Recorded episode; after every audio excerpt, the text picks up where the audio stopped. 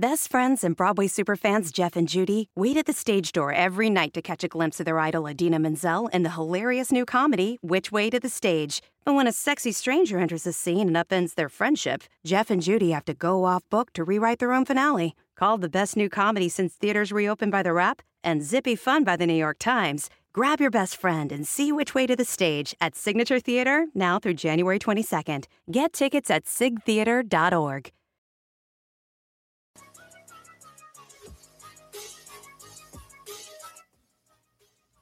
Hello, querida Kouhai, bienvenida a un nuevo episodio de Fuyoshi Senpai.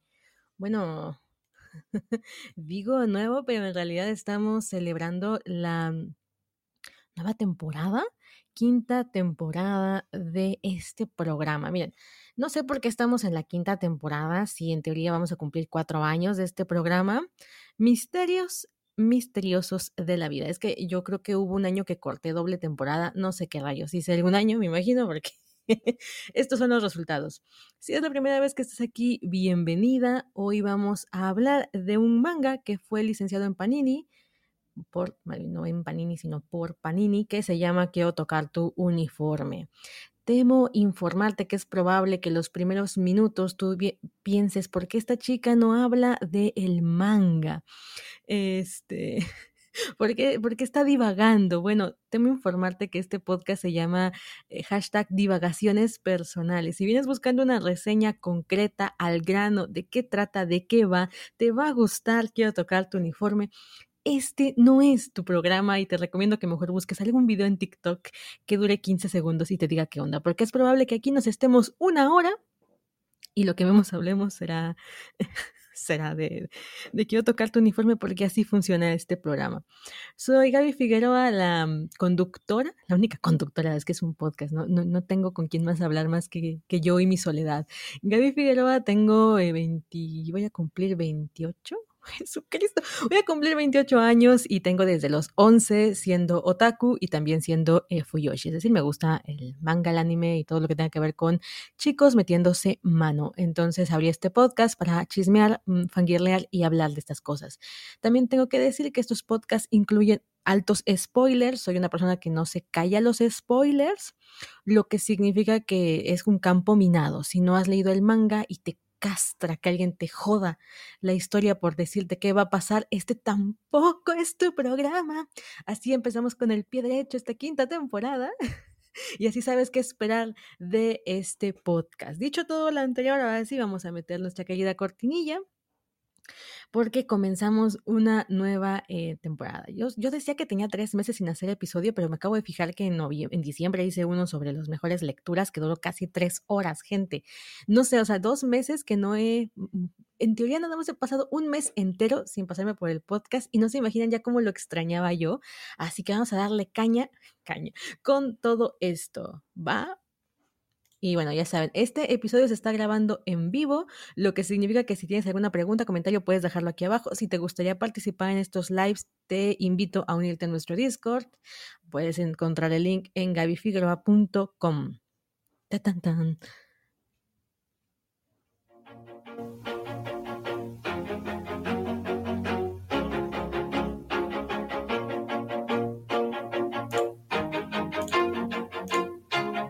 Always do it on my own, so I gotta get through it. And the only thing I know is to love what I'm doing. Las Fuyoshis tenemos la razón. Sorry, not sorry.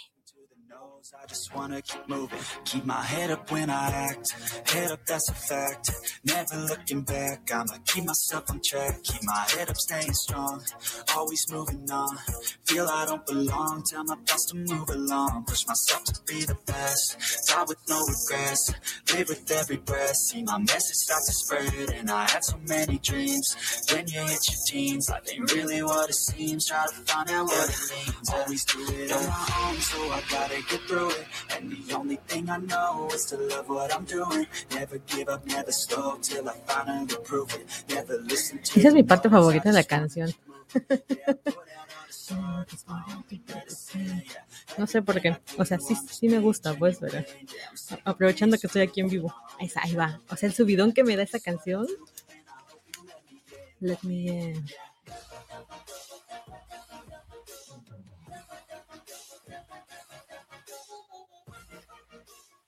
siempre que empezamos temporada me digo, Gaby, tienes que ya cambiar la cortinilla y todo ese rollo, pero no se imaginan que la canción me gusta mucho y cada que pienso, ¿por cuál la cambio? No, no doy con una canción que diga yo, esta, ¿sabes? Hay otra rola que algún día les pondré, que más por probar, que, que tengo así como, esta también me gusta, pero aún está en veremos. Bueno, gente, vamos a comenzar con este podcast. Primero, para quienes no sepan qué onda con, con lo que están escuchando, porque estoy haciendo una reseña de Panini. Creo que es la primera reseña de Panini que voy a hacer. Soy mexicana. Vivo en México, al sur de México, y aquí solamente existen así muy establecidas dos editoriales que traen manga, ¿vale? Una es editorial Panini y la otra es editorial Camité. Ninguna me ha querido patrocinar. Ninguna me ha querido patrocinar, así que bueno, whatever. Eh, de ahí está Planeta, que es española, que también trae mangas, pero por lo menos donde yo vivo son muy complicados de encontrar los, eh, los tomos de Planeta. normalmente solamente los llego a encontrar cuando se hacen ferias del libro, por lo menos aquí en mi país, y a veces. Y luego el día que hay feria del libro yo no tengo dinero. Me acuerdo que hace dos años, tres, antes de la pandemia, me fui a, Planeta, bueno, a la, a la feria del libro y encontré dos mangas que me flipan, que me encantan, que me parecen fenomenales, que son el manga de Ayako de Osamu Tezuka. Si no han leído Ayako, se están perdiendo una joya de, la literatura japonesa. Tengo un episodio del podcast en el que hablo de Ayako en Patreon, por si alguna quiere por sumarse a Patreon, ahí están. Y me acuerdo que eran tres tomos, o dos tomos, tres tomos, dos, tres tomos, eran tres tomos, pero creo que cada tomo estaba como en o sea, por los tres me iba a chutar como unos más de 1500 pesos y ese día, mira, me alcanzaba para un manga, ¿qué te cuento? Entonces fue una de esas compras que quise hacer y no pude. Muy bien, vamos a empezar esta temporada de cosas que, que voy a reseñar que nadie me pidió, pero pues aquí estoy porque, porque puedo. Quiero tocar tu uniforme, creo que es el segundo, tercero, a ver, uno, dos, tres, creo que es el cuarto manga de corte Voice Love que trae Panini. Hay mucha escasez en el tema del BL aquí en México. Eh, últimamente me chuto algunas historias de Enfi. Enfi es una conductora de otro podcast de BL que se llama Suggestion Project y a veces me, me, me toca verme sus stories en Instagram y no se imaginan la la envidia que me corroe porque últimamente las editoriales eh, brasileñas están trayendo un montón de mangas BL, ¿sabes? O sea, normalmente uno se fija en países eh, que no son latinoamericanos para comparar, ¿no? Yo, yo me suelo fijar mucho en las licencias que traen las editoriales españolas, que siempre se llevan las historias que yo quisiera leer, se las llevan las editoriales españolas.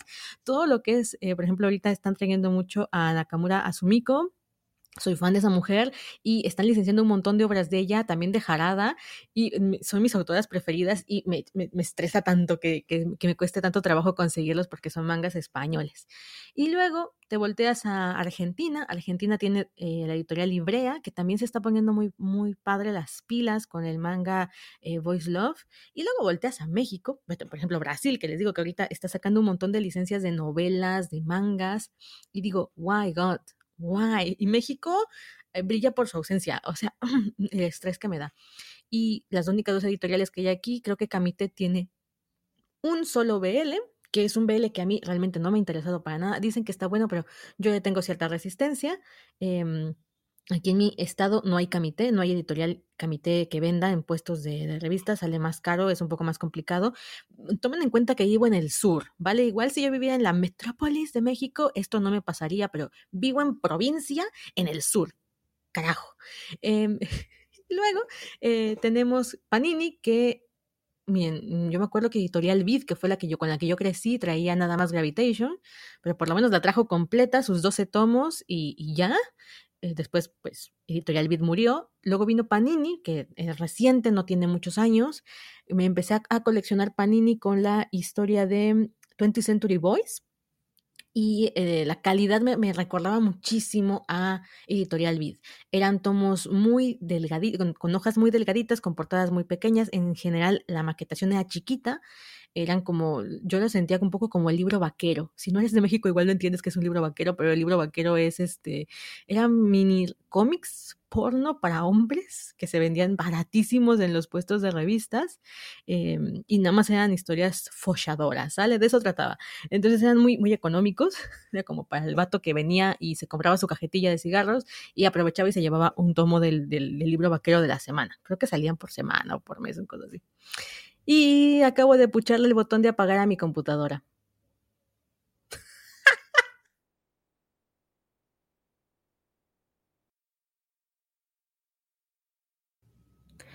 A ver, ahí estoy. Alguien dígame si sigo al aire, porque literalmente sí, hola de nuevo. Ah, nada más me fui un rato. Nada más me fui un rato, ok. Se me ocurrió, no sé por qué me dio por acariciar mi computadora. y le puché el botón de apagado. Ay, señores, es que esto yo creo que no le pasa a todo el mundo. ¿eh? Ya se escucha muy bien. Ok, iba yo en el libro vaquero, ¿verdad? Ay, qué bueno que se guardaban mis 13 minutos de episodio, porque si no, Ay, voy a respirar. Muy bien, libro vaquero. El libro, ¿Qué estaba diciendo el libro vaquero? Ok, entonces eran cómics muy baratos para, para hombres que, que pasaban ahí rapidísimo el puesto de revistas. El caso es que Panini cuando empezó a trabajar aquí en México, traía esos tomos muy baratos, ¿vale? O sea, estaban entre 70 y 90 pesos, si no me falla la memoria, cuando empecé. Pero, por ejemplo, yo quería coleccionar 20 Century Boys, que es una serie de 20 y pico de tomos, y la verdad la calidad no estaba bastante, bastante buena, ¿no? Me acuerdo que también compré el primer tomo de I Am a Hero, que es un seinen de zombies, que me gustaba mucho el inicio. Si alguno de ustedes está comprando Yama Hero, déjenme decirles que por lo menos yo lo abandoné después del final, o sea, no lo abandoné, me leí el final y me sentí con la decepción en la sangre viva y entonces, bueno, fue una decepción tremenda Yama Hero, el final por lo menos, y era tan buen manga, donde yo tengo atascado aquí entre vértebra y vértebra. Bueno, eh, cuando empezaron a salir los tomos de Banana Fish, eh, Banana Fish era, es un es un shoujo eh, ambientado en Estados Unidos que trata sobre un tema de, mafia y crimen en, en Nueva York. No es un BL, pero tiene una historia eh, exageradamente mm, de almas gemelas entre los protagonistas. Entonces es un bromance, como que fue, fue un bromance muy sonado allá en Japón. Y de alguna manera la gente empezó a tomar a Banana Fish como un BL. Entonces Panini trajo eh, Banana Fish con la, con la demografía de Seinen. Me acuerdo que hice mucho coraje cuando, cuando vi que Panini trajo a Banana Fish como Seinen. Creo que esto ya lo abordé en algún otro episodio. Porque es un shoujo, ¿sabes? Eh, la gente tiene asumido que el shoujo es esta demografía que solamente habla de chicas lindas enamorándose y, ya. Eh, y les cuesta mucho trabajo entender que el shoujo es una demografía que va dirigido a mujeres, pero que es muy amplia. Por ejemplo, a la gente le castra, pero ¿sabían que Junji Ito publica shoujo? O sea, los mangas de horror de Junji Ito se publican en revistas shoujo.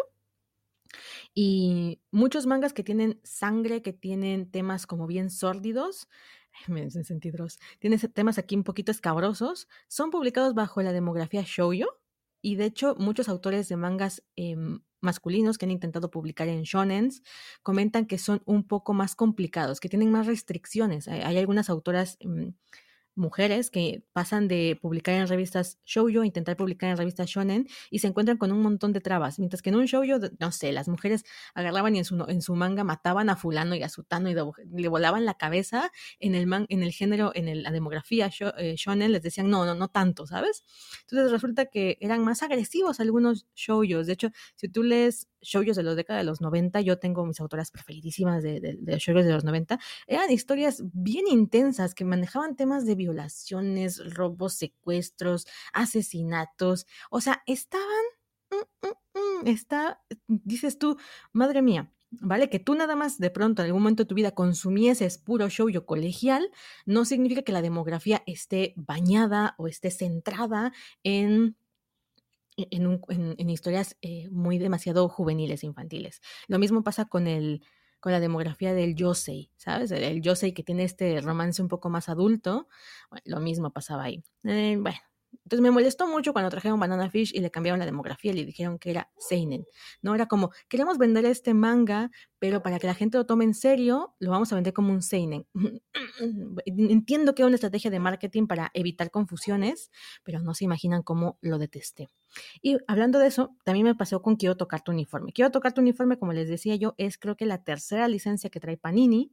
La primera que trajo es, una, es un manga del año del, de, inicios de los 2000, si no me falla, que se ve viejito. Mm, yo no lo he leído, ¿por qué les voy a mentir? O sea, yo veo la portada y digo, este manga salió en la época de Jun Jun romántica, ¿sabes? Y no tengo ganas de leerlo, ¿no? Se ve ese estilo de dibujo de hombres exageradamente grandes con manos bastante desproporcionadas, que, que digo, ay, ay, Panini, porque Panini trae un manga de poca popularidad, viendo a ver si pega el, el BL aquí en México, ¿no? Yo siento que siempre está como probando a ver qué onda. Primero trajo esa serie que pues yo creo que nunca pegó porque ni la trajeron completa. Luego intentó con Jun Romántica y con Jun Romántica han estado teniendo problemas con el tema de las portadas. Esto es un rollo que hay entre la licencia japonesa y ellos, que no tenemos nada que ver ahí los consumidores. Y Jun Jun Romántica la trajeron cuando ya había pasado su apogeo. Sabes es que eso es muy castroso porque, claro, ellos quieren probar con una serie para ver si se les vende bien y continúan trayendo BL, pero traen una que ya pasó su apogeo. O sea, cuando ellos trajeron Jun Jun Romántica, ya estábamos en la época de los manguas, ¿sabes? Em, mm, dice, este, no acabar como Editorial Beat. Pues es que es un, es un temazo, porque Editorial Beat se arriesgó con un solo manga BL, que de hecho no es BL porque es Gravitation, y algún día hablaremos de que Gravitation no, no, no es, BL, pero bueno. Eh, y aún así se fue al caldo este Editorial Beat. Y en cambio, yo creo que hoy en día hay tanta resistencia a traer eh, mangas BL. Por ejemplo, vamos a, vamos a hablar de este caso en específico que yo sé que no aplica a todas las cosas, pero mm, mm, estaría bueno comentarlo, que es Moda o Sushi. La editorial de Seven Seeds, esta estadounidense, se atrevió a traer toda la ¿cómo se llama? La bibliografía de Mo Tongshu. En primera, comencemos con que esto no, no, no, aplica a todos los rubros porque Mo Tongshu ahorita es un fenómeno literalmente mundial. Está vendiendo una cantidad insana, pero bueno, fue la única editorial que se animó a mm, literal este, rogarle a, la empresa china que les permitiera traer la obra de Mo Tongshu y las tres entraron en la categoría de bestseller en su primera semana. O sea, las ventas estaban pero sí súper arriba, ¿no? Y aquí siempre van mucho con tiento, todo es como con mucho, mucho, mucho tiento. Entonces entiendo cuando deciden sacar alguna historia, algún, manga que tenga pocos tomos, ¿vale? Porque la licencia es más barata. Y en el caso de Quiero tocar tu uniforme, era un manga del que yo no había escuchado hablar nunca, ¿vale? Últimamente les cuento, eh, yo me siento un poco desfasada. Eh, de, las cosas nuevas que van saliendo. Yo le digo a todo el mundo, yo ya siento que soy una Fuyoshi demasiado de la vieja generación porque las cosas nuevas que salen ni me entero ni me llaman la atención. Hay tanto bombardeo, pero tanto bombardeo digital de nuevas historias, principalmente ahora que tenemos Webtoon, que tenemos Lenshin, que tenemos, no sé cómo se pronuncia Lenshin, ¿eh? yo, yo digo Lenshin y me chupa un huevo si no preocupes. es que luego el otro día estaba escuchando cómo se pronuncia correctamente, ni me acuerdo cómo era y ni puedo. Así que si ustedes escuchan Lenshin, Lenshin, que sepan que hablo de esa plataforma del perrito, que trae mm, manga, manguas y manuas y que ahora está en español. Tapas y Webtoon y Tapitoon y Comicol, que creo que también ya se fue al caldo, Futequilla, todo esto es digital, ¿vale? Todo esto es digital y el bombardeo es tremendo. En cambio, en papel todavía eh, hay, menos, hay muchísimo menos en papel. Entonces, cuando Panini decide traer Quiero tocar tu uniforme, lo primero que pensé, dije, otra licencia que se van a aventar que nadie conoce. por ejemplo, Milky Way Editions, que es la editorial española, le está apostando bien sabroso em, a, los, a los mangas japoneses BL. Y, yo le tengo una puta envidia a Milky Way Editions. Gente, es que Milky Way Editions es de España. Y otra vez intenté comprar así como para España y no manchen, o sea, era como en primera no hacían envíos, tenías que tomar revendedores, ¿no? Entonces, hacer tu colección de Milky Way Editions tardarás, tardarás bastante, pero es que coño, ellos tienen a Nakamura, Sumiko y a Harada y estoy que me. ¡Oh! Oigan, por cierto, también Norma, Norma se trajo creo que esto ya lo he hablado en otros, en otros episodios, se trajo Happy Shitty Life, es uno de mis mangas preferidos y lo trajo Norma, bueno, lo trajo España, ¿no? Todo está en España. También eh, otro tema que he escuchado mucho es que las editoriales francesas también se están aventando mucho BL, entonces es mucha envidia la que me da porque otras editoriales que no están en México se están animando a traer BL y la mexicana está así como pone, siento que pone un dedo, así como que acerca su dedito toca la línea del BL y sale corriendo y me estresa mucho. Y bueno, entonces no quisiera hablar mal de quiero tocar tu uniforme porque quiero que lo compren para que la editorial diga, ay, mira, sí se vende. Pero me, estresa mucho porque traen historias que dices, está X, ¿sabes? Está, mm, o sea, sí está bien, pero no me emociona. Y yo necesito que me traigan historias que me emocionen. Y bueno, o sea, yo, yo veo a, otra editorial española que no es ni Milky Way Edition ni Norma, se aventó a traer Nichan, que esto revolucionó a medio mundo, gente. Nichan de Jaraba es una historia de lo más tabú.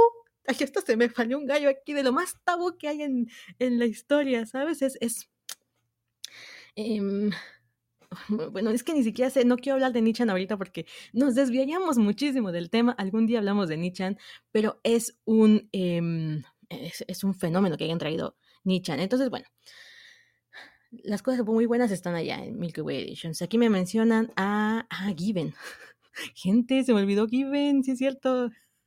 Perdón, a ver, quien no sepa y este sea nuevo primer día en este podcast, no me gusta Given, me da una pereza tremenda Given, no he logrado terminarlo, no estoy viendo el anime, no me interesa Given en general, pero es verdad, están trayendo hasta el tomo, creo que van en el tomo 7, 6, 7 de Given, y yo creo que se está yendo bien. Miren, Given es un manga que afortunadamente, qué bueno que me lo mencionaban porque ya hasta se me había olvidado. Me, vale tanto que se me borró el cassette. Miren, creo que Given fue una apuesta muy buena y muy segura para, para Panini. ¿Por qué? Pues porque literalmente se desacaba. Yo cada que me fijo en los tomos, se desacaba en preventa, no encuentras el tomo en tiendas, no es que los busque, a veces nada más lo hago por, por chisme, porque yo no estoy buscando comprar Given, pero se les acaba, se les acaba y yo creo que es un muy buen parámetro para decir, vale, tenemos que traer historias BL. Ahora, y Given estaba en su apogeo cuando lo trajeron. Estaba emitiéndose el anime, todavía están saliendo ovas, eh, no sé cuándo va a salir otra película, no sé cuándo va a salir no sé qué. Entonces está vivo, ¿vale? La historia está viva y eso permite que la gente siga consumiendo Given. Es como si ahorita Panini es un ejemplo. Obviamente no, vas no, no, estoy diciendo nada porque desconozco, pero es como si ahorita Given trajera a Sasaki Tomiyano. Sasaki Tomiyano ahorita está en los tops de animes vistos en Japón. Esto está fenomenal y algún día hablamos de ello porque pocas veces un BL se había colado en, la, en los tops de Mm, de Japón general. O sea, creo que estaba abajo de Shingeki no Kyojin la, la, temporada final. Y todos entendemos que Shingeki no Kyojin está haciendo un fenómeno mundial de, oye, ¿qué va a pasar con, e, con Eren y con los titanes y bla, bla, bla? Y todo el mundo habla de Shingeki no Kyojin. Entonces, que debajo de eso esté un BL, mm, oye, e, es algo digno de mencionar, ¿sabes? Entonces, bueno, Caso es que, vamos a ver si me cuento, 25 minutos y no has hablado y quiero tocar tu uniforme. Vale, entonces cuando anuncian esta cosa yo dije, pues no ubico la historia, jamás en mi vida he escuchado el nombre de la autora, jamás en mi vida he escuchado el nombre del manga, pero son dos tomos y la historia se ve, o sea, a legua se ve que va a traer sexo sin control, por lo menos esa es la portada, porque está ahí el vato encima del otro vato y pues le está quitando el uniforme. Y digo, vale, o sea, el título dice, quiero tocar tu uniforme, o sea, no había duda de que iba a tratar esta historia, ¿sabes? Muy bien. Ahí va mi anécdota del día. Vamos a empezar con la anécdota porque, pues, ¿para qué? Si ya les dije, si quieren leer una reseña concreta y, y al grano de quiero tocar tu uniforme, en YouTube hay videos de 5 minutos, 3 minutos y te puesto que en TikTok encuentras algún TikTok de 15 segundos que te lo resuman. Yo voy a chismear. Muy bien, pues resulta que un día diciembre del año pasado. Mi familia decide hacer cenas de Navidad para vender porque hashtag necesitamos dinero. Entonces mi mamá cocina delicioso, cada quien cada quien a sus, sus este, habilidades, mi mamá cocina delicioso, entonces ofrece cenas de Navidad cada año. Es una chinga terrible, yo de verdad a veces digo, no podemos vender otra cosa, nuestros cuerpos o algo, porque hacer comida es demasiada, demasiada friega. Entonces mi hermana necesitaba unas paveras. Paveras son pues estas cosas ahí para, el pavo, que no eran pavo, eran pollo, pero había que meterlos al horno. Y pues teníamos que ir al centro a comprar las paveras, a buscarlas. Entonces mi hermana me dice, ¿me acompañas? Y le dije, pues va. Y ya andábamos en el centro y mi hermana vio un puesto de revistas, se acerca porque ve a vatos coreanos en pósters. Mi hermana, para quien no sepa, me lleva 18 años y resulta em, que se volvió fanática de los K-dramas en la pandemia. O sea, ella la pandemia le pegó en K-dramas. Ya lo he contado en otros episodios, a veces me estresa hablar con ella de, de K-dramas porque, porque es como un coraje que todavía no he superado. Mire, ahí van mis recuentos de la vida. Cuando yo era muy chiquita yo veía puro anime, yo siempre fui otaku de hueso colorado, entonces cantaba en japonés, intentaba hablar de mis animes con mi familia, con mis hermanas, que siempre eran más jóvenes, más, más, más grandes que yo, perdón, y pues siempre era como, mira, la loca que le gusta cantar en japonés. Y ahora mi hermana se la pasa escuchando K-pop y es como, ah, se me retuerce algo adentro. Y no es K-pop, porque aparte no es K-pop de los que a mí me gustan. O sea, a veces le paso a Super Junior y creo que escuchó tres canciones de Super Junior. Le encanta la que tienen con Rake, por cierto. Y, y ya, ¿sabes? Y de ahí se la pasa escuchando os de los K-dramas que ve. Y luego, me, como cree que porque soy otaku me gusta lo, coreano, me, me, dice, ay, es que Park Shin-hye y no sé quién se van a casar y el no sé qué actor. Y yo, Mari, soy otaku. mi vida se basa en monos 2D, o sea, no te puedo ayudar con tus referencias de actores coreanos, no, me conozco tres. Y ya, creo que uno es Lee Min Ho y de ahí, párale de contar, Susi, al que también es de K-pop. ¿Era de K-pop? Bueno, o sea, mi, mi, nivel de cosas coreanas es muy básico y casi siempre se, se, se remite al K-pop, no a los K-dramas. Y no sé por qué estoy hablando de esto. Ah, bueno, pues si veo unos chavos en, en un póster que obviamente era BTS, porque aquí en nuestro país es como BTS y ya de ahí te saben otros tres grupos y les va bien y ya, ¿no? O sea, NCT y TXT, porque todos son... Oye, ¿se dan cuenta que ya todos son como las... Sea, yo entiendo que los grupos se llaman completo, pero las, los acrónimos, ¿sí son acrónimos? Las siglas, ahora es lo que pega, TXT, NCT, bueno, pues resulta que ya se acerca mi hermana y me dice, ay, ¿estos quiénes son? Y yo, ah, son BTS. Y me dice, este, ¿y este quién es? Y yo, mira, no sé. Creo que me sé el nombre de no, no, no me sé el nombre de nadie. O sea, ubico nombres, pero luego me cuesta trabajo asociarlos a sus, a sus figuras físicas, o sea, a su, a su, a su imagen, ¿no? Entonces dije, yo ahorita igual le digo que este es J-Hope y no es, ¿no? O este es B y tampoco es, o este es Jungkook y tampoco es, ¿no? Entonces dije, mira, mejor no digo nada. Y le dije, mira, no, no sé. Y me dijo, ay, que es que tengan un póster de su pinche banda que canta que hay dramas que los conocen en su casa. A ella le gusta mucho Rose. es una banda surcoreana que acaba de salir de, del, del hiatus, porque tuvieron hiatus por el tema del servicio militar, entonces acaban de volver y mi hermana está loquísima porque regresaron y me dice que es que tengan un póster y le digo, Mari, sus, sus, videos llegan ni a los dos millones de visualizaciones. Obvio que aquí, en un puesto de revistas de Oaxaca, no vas a encontrar un póster de esa banda. Y pues cuando me acerqué vi que tenían el tomo de Quiero tocar tu uniforme. Eh, entonces dije, bueno, ya que salí, ya que salí de mi cueva, pues vamos a aprovechar y me compré un manga, ¿no? Y le dije al, al joven, oye, disculpa, tienes el tomo de Quiero tocar tu uniforme. Ah, porque no lo vi, perdón, no lo vi, sino que dije, bueno, aprovechamos y compro un manga. Y me dijo, ah, espérame, lo busco, porque no lo vi, no lo había exhibido.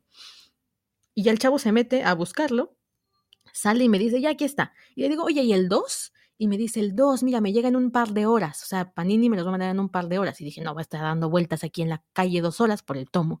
Y le dije, bueno, está bien, no hay bronca, ¿no? Lo compré, vamos avanzando en la calle. Y mi hermana entra a una tienda a comprar la pavera. Y yo me iba tomando un agua en mi, en mi, ciudad, por si no son de Oaxaca y algún día vienen a Oaxaca. Hay una un puesto en el mercado principal que se llama Benito Juárez. Eh, es un puesto que se llama Aguas de Casilda y son aguas, o sea, son aguas de pues, aguas, aguas frescas y tienen un agua que es muy popular que es la de ¿Por qué estoy hablando de esto?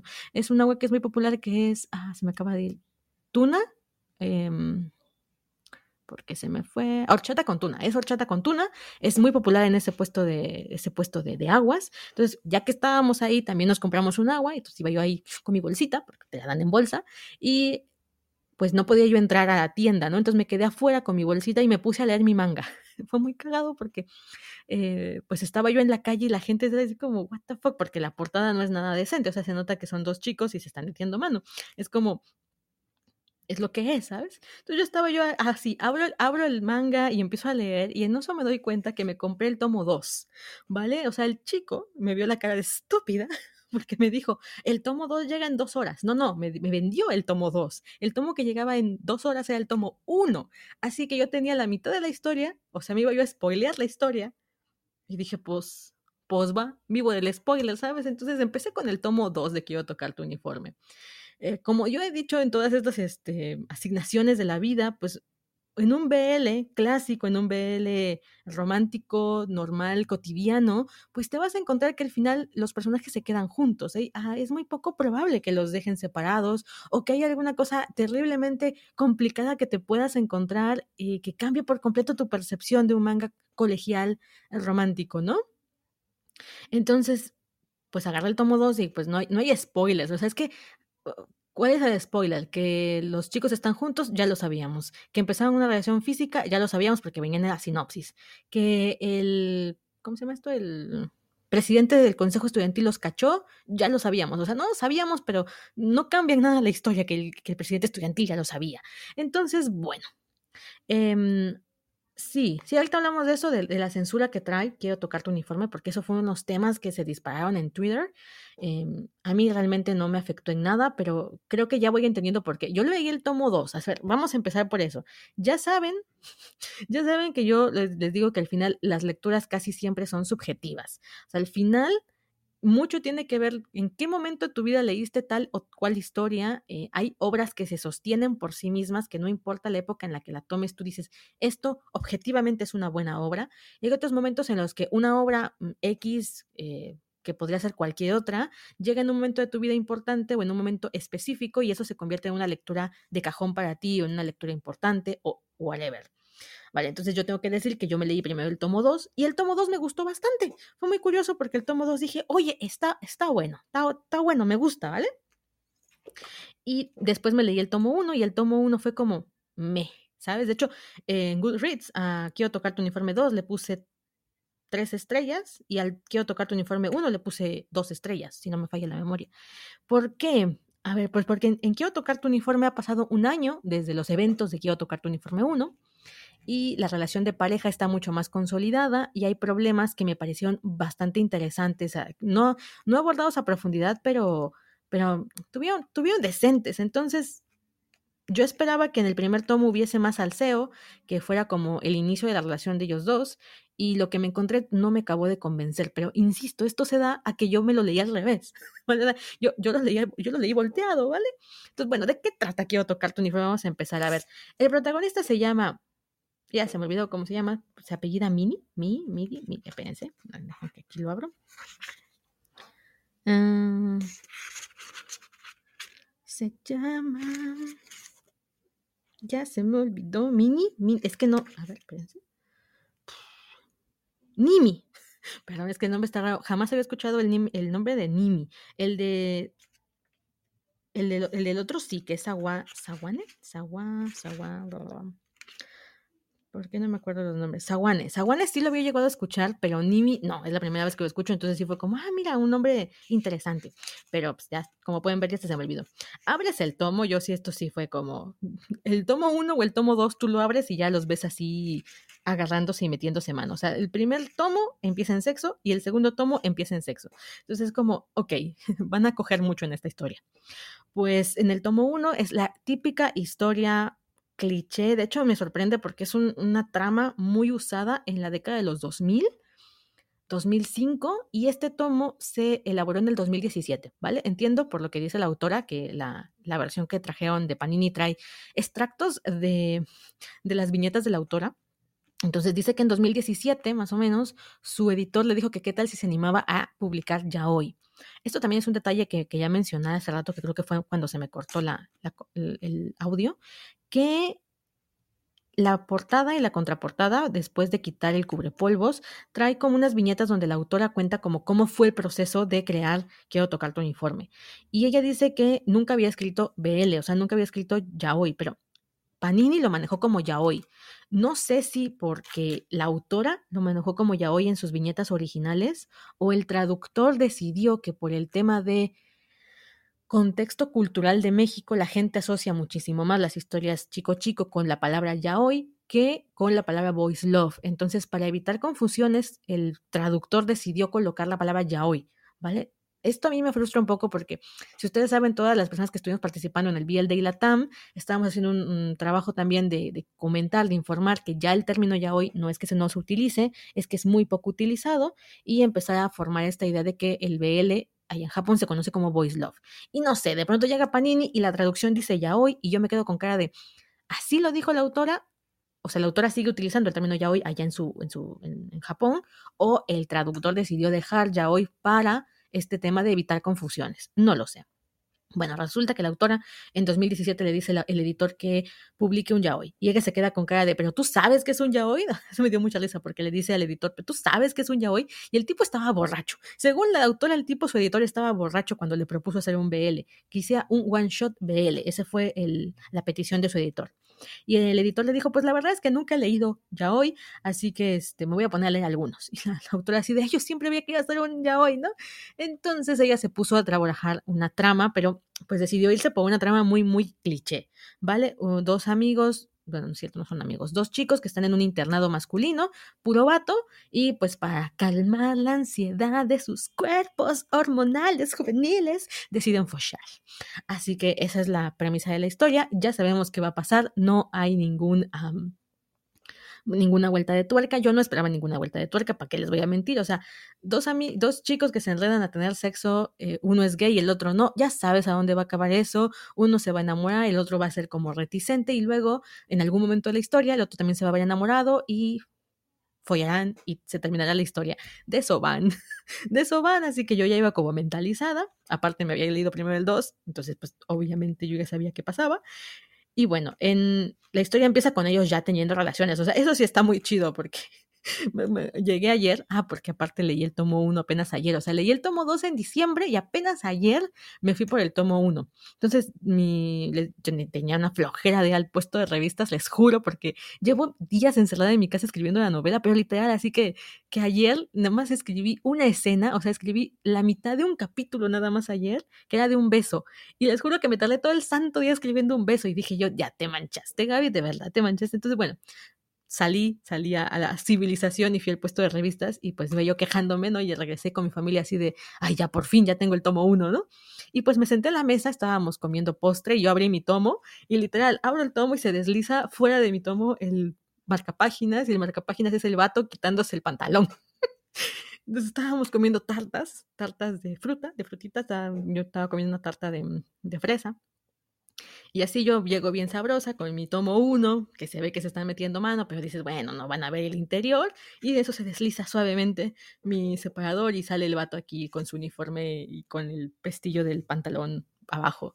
Y yo, buenas tardes. Y mi hermana así de, ¿a quién le dices? Y cuando ve el monito así de, ay, pinche enferma, me dice yo, sí, con permiso. Y mi mamá así de, pero es un dibujo. Y yo, ya, mamá, supéralo. Sí, son dibujos, ya. Entonces, bueno, Así, eh, así con mis lecturas en, la, hora de la comida. Bueno, pues ya, abres el tomo y el primer momento se están agarrando a, mano, a manoseo. Te dice el protagonista, que es Nimi, que lo padre de estar en una escuela de hombres es que puedes utilizar el pretexto de que necesitas desahogo, es como si estuvieras en una prisión y ya sabes este típico cliché de las prisiones que también me gusta mucho de, che, tengo que follar en algún lado y en, tiempos de, guerra cualquier trinchera es buena. Esto me lo dijo mi primo y yo me freí de risa. Eh, entonces, este, la, la historia va de que, bueno, los, los, que están en una prisión usualmente es como, pues no, no hay, no hay mujeres, esto es lo que hay, entonces pues no nos queda de otra, pero no somos gays, ya sabes, el cliché de no somos gays.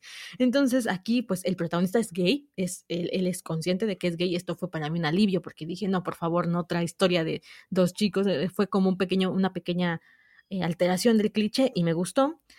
El protagonista ya sabe que le gusta a Sawane, de hecho cuando empieza la historia te deja muy en claro que él ya está enamorado de Sawane y cuando le pide ser su amigo con derechos ya está interesado románticamente en él, ¿vale? No fue una relación que empezó siendo totalmente física y de ahí pasó al amor, no.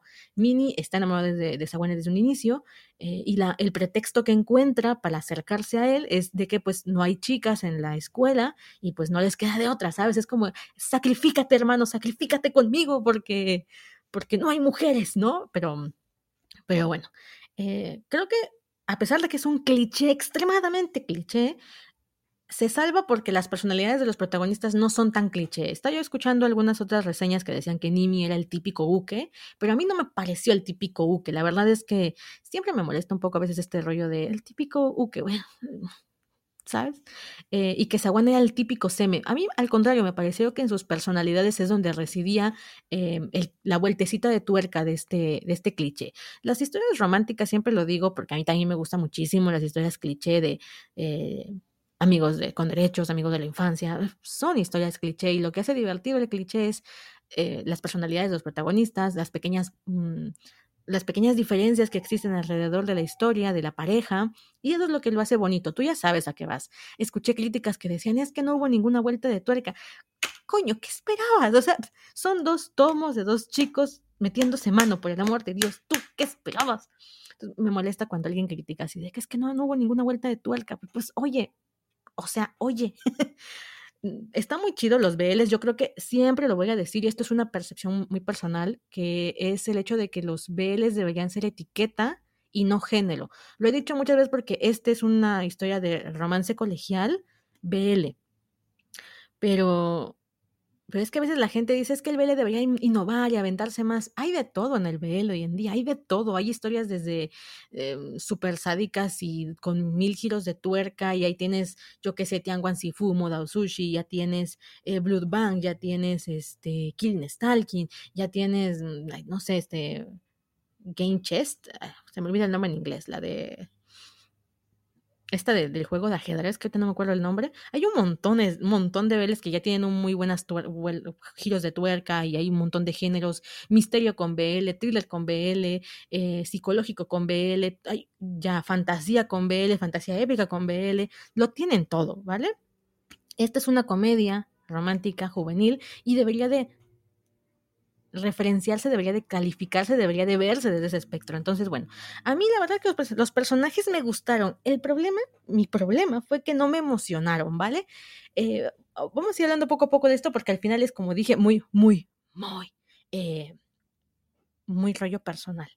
Vale, la historia va que ya empiezan ellos estos, estos vatos follando, Nimi te va explicando cómo fue que conoció a Sawane, eh, fue un día, lo vio, el tipo participaba... Mm, a los dos los meten a participar en el consejo estudiantil a la fuerza, entiendo, y Sawan es exageradamente directo, es de estos vatos que lo primero que les pasa por la cabeza lo sueltan, pero es un tipo muy serio, ¿vale? Eh, en otro personaje que podría ser mucho más avispado o bromista, esto sería te caería mal, ¿no? Un tipo que se burla y lo primero que piensa te lo dice en tono de burla, es muy castroso. Pero Sawane no, Sawane dice las cosas muy directo, pero él es muy serio, entonces todo lo que dice lo dice en un tono serio, ¿vale? Eh, y nunca pretende ofender ni pretende ser grosero o burlarse. Entonces, a Nimi esto le llama mucho la atención porque él es un chico que, por el contrario, prefiere no decir las cosas que piensa para evitarse problemas ya ahí te dicen los dos tipos de personalidad de los personajes. Uno es callado y evita problemas y conflicto, el otro es muy directo, ¿vale? Y aunque eso me gustó porque te, da el espectro de mí a lo diferentes que son, también al mismo tiempo sentí que ese fue todo el, toda su personalidad, ¿sabes? Que toda su personalidad se basó en eso y eso me dejó un poco fuera de la lectura. Esto también se debe a que son solamente dos tomos. Una historia corta tiene ese defecto, en general todas las historias cortas lo tienen, que la evolución del personaje, que la, enseñarte al personaje en muchas capas es muy complicado porque solamente tienes de dos a tres niveles en tu narrativa porque son historias cortas. Entonces, bueno. Sawane dice todo lo que piensa, a Nimi le, le impacta mucho esto y el tipo pareciese, pareciese ser que no tiene ningún conflicto con estar Em, con decirle cosas bonitas a Nimi, a pesar de que es un chico, mientras que Nimi está con cara de, es que somos dos hombres, por favor, no, no me tomes de la mano en la calle, no me beses en la calle, este, que nadie se entere de lo nuestro, ¿no? Porque no se atreve, ¿no? Este es el, gran miedo de Nimi durante los dos tomos. Entonces, al final, eh, se va enamorando de Sawane y el pretexto que encuentra para estar con él es decirle que le va a hacer una mamada. Literal, ese fue el pretexto que encontró, lo arrinconó en el baño, se bajó ahí de rodillas y dijo, vas a probar, papá, ¿no? Y el vato dijo, oh, no pensé que fuera tan malo. Y el tipo es muy, muy franco, ¿no? Y yo qué sé, en vez de decir, ah, estuvo bueno, te dice, pues no me disgustó tanto. Y es como, ah, carajo, no mames, te acabo de chupar la verga, por el amor de Dios, sea un poco más efusivo, ¿sabes? Perdón, ya voy regresando a, mi, a mis estribos. Eh, Y bueno, el caso es que de ahí empiezan a tener esta relación física y Nimi pues está totalmente enamorado de Sawane y Sawane se da cuenta, ¿sabes? El otro está así como, no quiero que se entere y Sawane es como, ya te vi y le dice que pues no quiere que estén en, ese, eh, que, en esa relación tan banal, ¿no? O sea, dice, yo me siento, eh, necesito que estemos en una relación pues como Dios manda, ¿no? O sea, le dice, sé mi novio. Y yo, ah, qué bonito. Y luego le sale con qué, a ver, ¿qué le dice? Es que el, el sé mi novio me gustó, ¿sabes? Fue como, ay, qué, qué lindo, porque a mí me gustan esos hombres así que, que van a lo que, a, lo que tienen que ir, pero son, son, mis, son mis clichés, ¿no? Eh, Aquí está. El otro vato diciéndole ahí de te amo, güey, ¿no? O sea, el Nimi por fin se arriesga y le dice te amo, porque primero lo niega y después es como, no, no, me gustó esa indecisión, decisión, porque em, cuando, cuando empezó el, trayectito eran tres páginas nada más y le dice, es que tú estás enamorada de mí, le dices a y el otro le dice, no, no estoy enamorada de ti, esto no es amor. Y yo, pinche Nodera Ritsu, sal de ese cuerpo, o sea, literal, aquí ya saqué yo ya quería sacar la, ¿cómo se llama? El, crucifijo y decirle, sal de ese cuerpo, este, Onodera Ritsu. me quedé así de, güey, ¿cuánto daño nos ha hecho Onodera Ritsu? el patrono de todos los vatos que dicen esto no es amor, yo no lo voy a superar nunca. Ay, Dios mío, soy muy fan de Onodera. Ustedes saben que detesto Onodera porque es como, no, esto no es amor, pero al mismo tiempo es uno de mis personajes favoritos del mundo del BL. Soy muy fanática de los, de los sunderes. Soy, perdón, esto que hay. Pero sí me dio mucha risa que yo solita estaba leyendo y así de, no, sal de ese cuerpo. Y bueno, no, ya, a las dos páginas salió del cuerpo de, de Nimi y va y dice, no, no puedo mentirme a mí mismo, y no, entonces agarra a Sawane, porque Sawane le ha enseñado que hay que decir las cosas de frente y le dice, te amo, ¿no? Y yo dije, sí, por fin, o sea, no se tardó seis años, ¿no? Ya le dijo que lo ama, y sale el otro con su chingadera. Quiero salir contigo porque quiero saber si puedo sentir algo por ti, algo por un hombre, y yo, mira, Zaguane, vas y chingas a tu madre. Yo de Zaguane, me gustó mucho el Zaguane del tomo 2, o sea, entiendo que es la evolución del personaje, por supuesto, está bien chido. Esto pasó porque yo me lo leí al revés, ¿no? Porque yo, yo agarré el tomo 2 y pues ya había un Imi, eh, un, un mucho más maduro y un Zaguane mucho más seguro de lo que siente. Entonces yo estaba así de, qué bonito. Por eso me gustó mucho el tomo 2. Y bueno, obviamente al inicio de la relación ellos son imbéciles, como todos en una relación, todos, todos somos imbéciles al inicio de una relación. Y pues aquí lo mismo, ¿no? Entonces fue como, no puede ser, no puede ser, Zaguane, que le digas que nada más quieres ver si puedes sentir algo por ti. Eh, este muchacho no se da cuenta que está enamorado hasta que el presidente estudiantil pues se lo hace ver y es como, ah, Sawan es un vato muy frío, ¿sabes? O sea, mm, creo que esto fue algo que, me, no sé, voy a explicarlo en palabras emocionales porque, porque no, no tengo eh, maneras lógicas y racionales de decirles qué me pasó. Los mangas BL que yo leía cuando la década de los 2000 eran demasiado intensos, ¿vale? Como Nodera, como Nodera, como eh, Papa to Kissing the Dark, todos estos, todos estos de la década de los 2000 eran demasiado intensos, demasiado em, dramáticos, demasiado Mm, diría alguien ahí, novelescos, de novela mexicana, de güey, se están rasgando las vestiduras por amor. De hecho, tiene mucho que ver porque iba a comentar algo que nada, o sea, tiene que ver y no tiene que ver. Estos últimos días estoy escribiendo, ahí voy con mi momento de autopromoción. Inserte este paréntesis, momento de autopromoción de Gaby, porque si no, pues no come.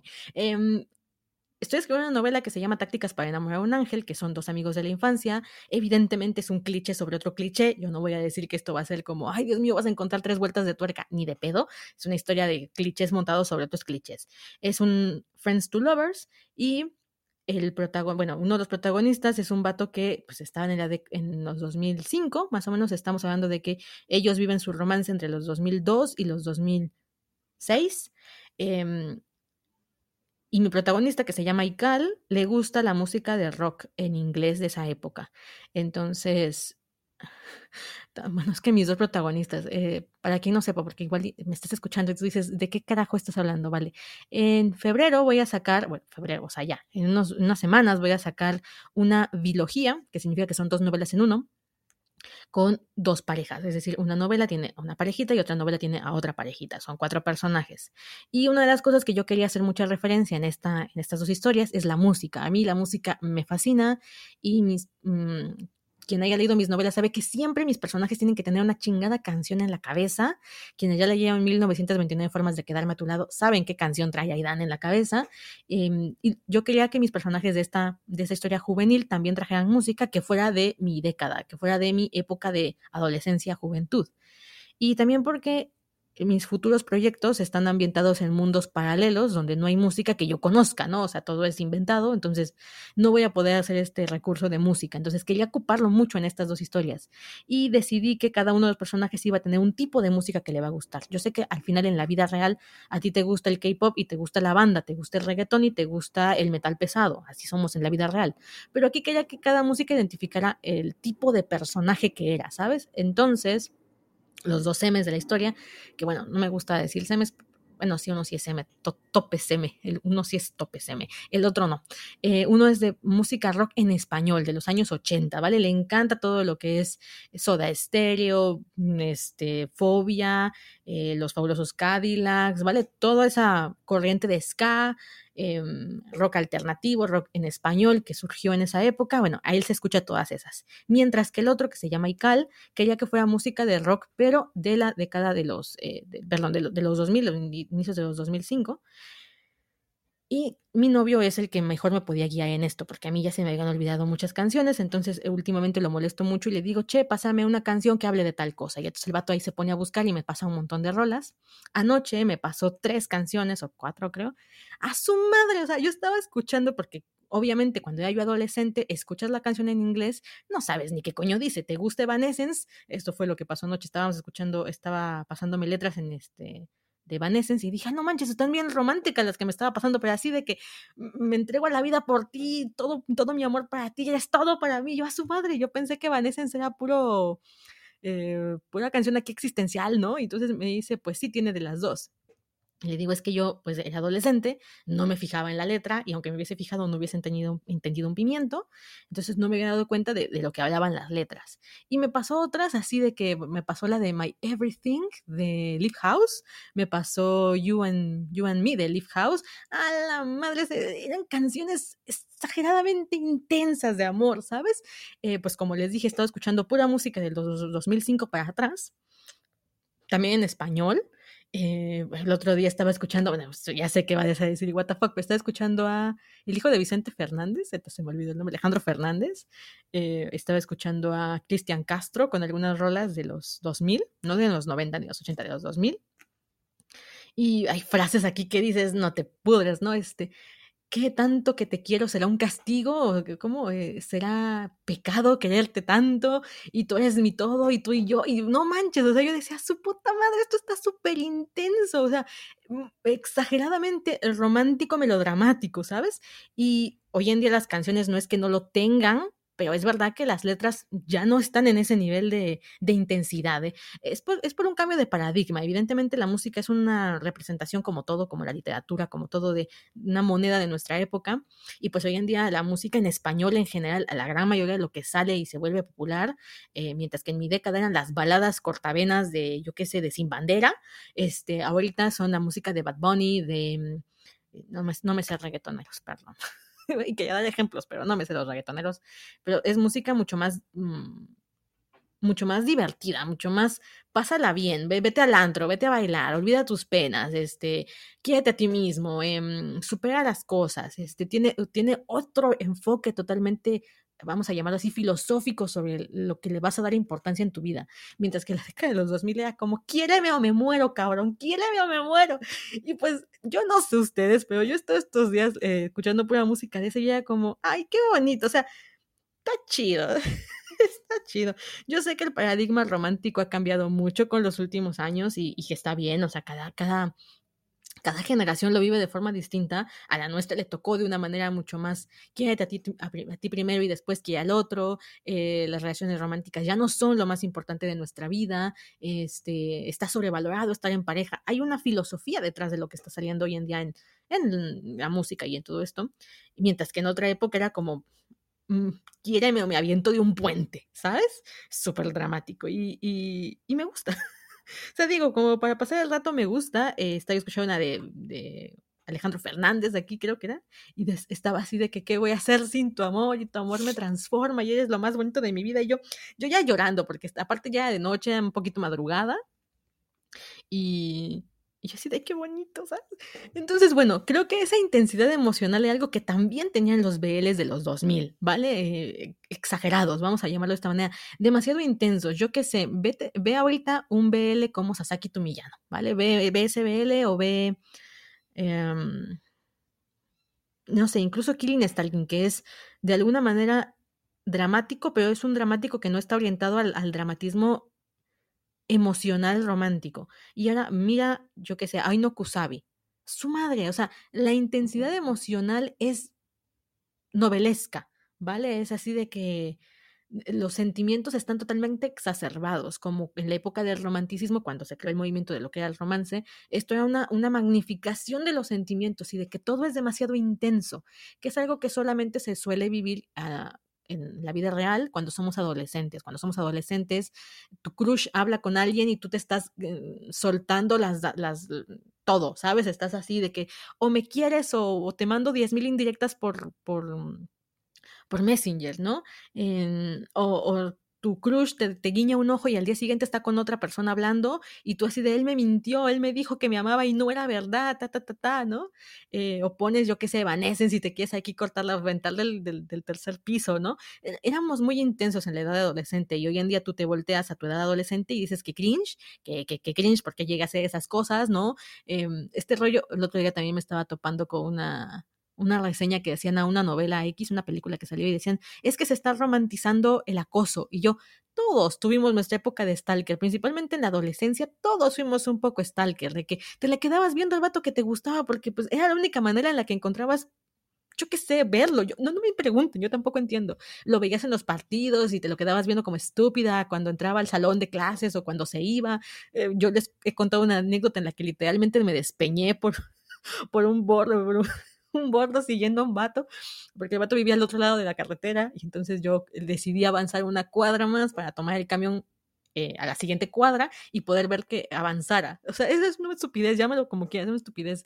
Y mm, literal, pues estaba, eh, era una calle súper angosta, de hecho no era una calle porque era pues la carretera, entonces nomás era un filo de, de, camino y literal, o sea, un paso en falso y mm, te despeñas ahí ante sus atónitos ojos, de hecho se lo puse en la novela porque me pasó y, y no es que estés romantizando algo, ¿no? Que tú digas, ah, es bien romántico stalkear a alguien, pero todos lo hicimos en algún momento de nuestra vida, principalmente en la adolescencia. Y ese tipo de emociones solamente son como muy fuertes en esa época, porque es la primera vez que las experimentas, porque todo es nuevo, porque literal tus hormonas están al tope, o sea, literal, ese es el momento en el que las hormonas están vueltas unas locas, o sea, hay fiesta, hay party loca allá dentro de tu cuerpo, todo es nuevo. Las mujeres tienden a, mm, orillarlo hacia el tema romántico, porque esto tiene que ver, entiendo yo, con un poco de la culturización que, que nos han hecho. Entonces, eh, la hormona loca de me lo quiero follar se convierte en estoy enamorada, ¿no? ¿Por qué? Pues porque las mujeres nos han enseñado que no podemos follar con cualquiera, ¿no? Pero em, entonces se convierte en un, rollo de eh, una asociación entre las hormonas locas de me lo quiero coger, pero no puedo decir que me lo quiero coger porque no está bien, porque soy una niña decente, y me gusta muchísimo y estoy enamorada y es el amor de mi vida. Y los hombres, no, los hombres sí tienen como este permiso de decir, nada más quiero meterlo en algún agujero, por favor, eh, buenas tardes.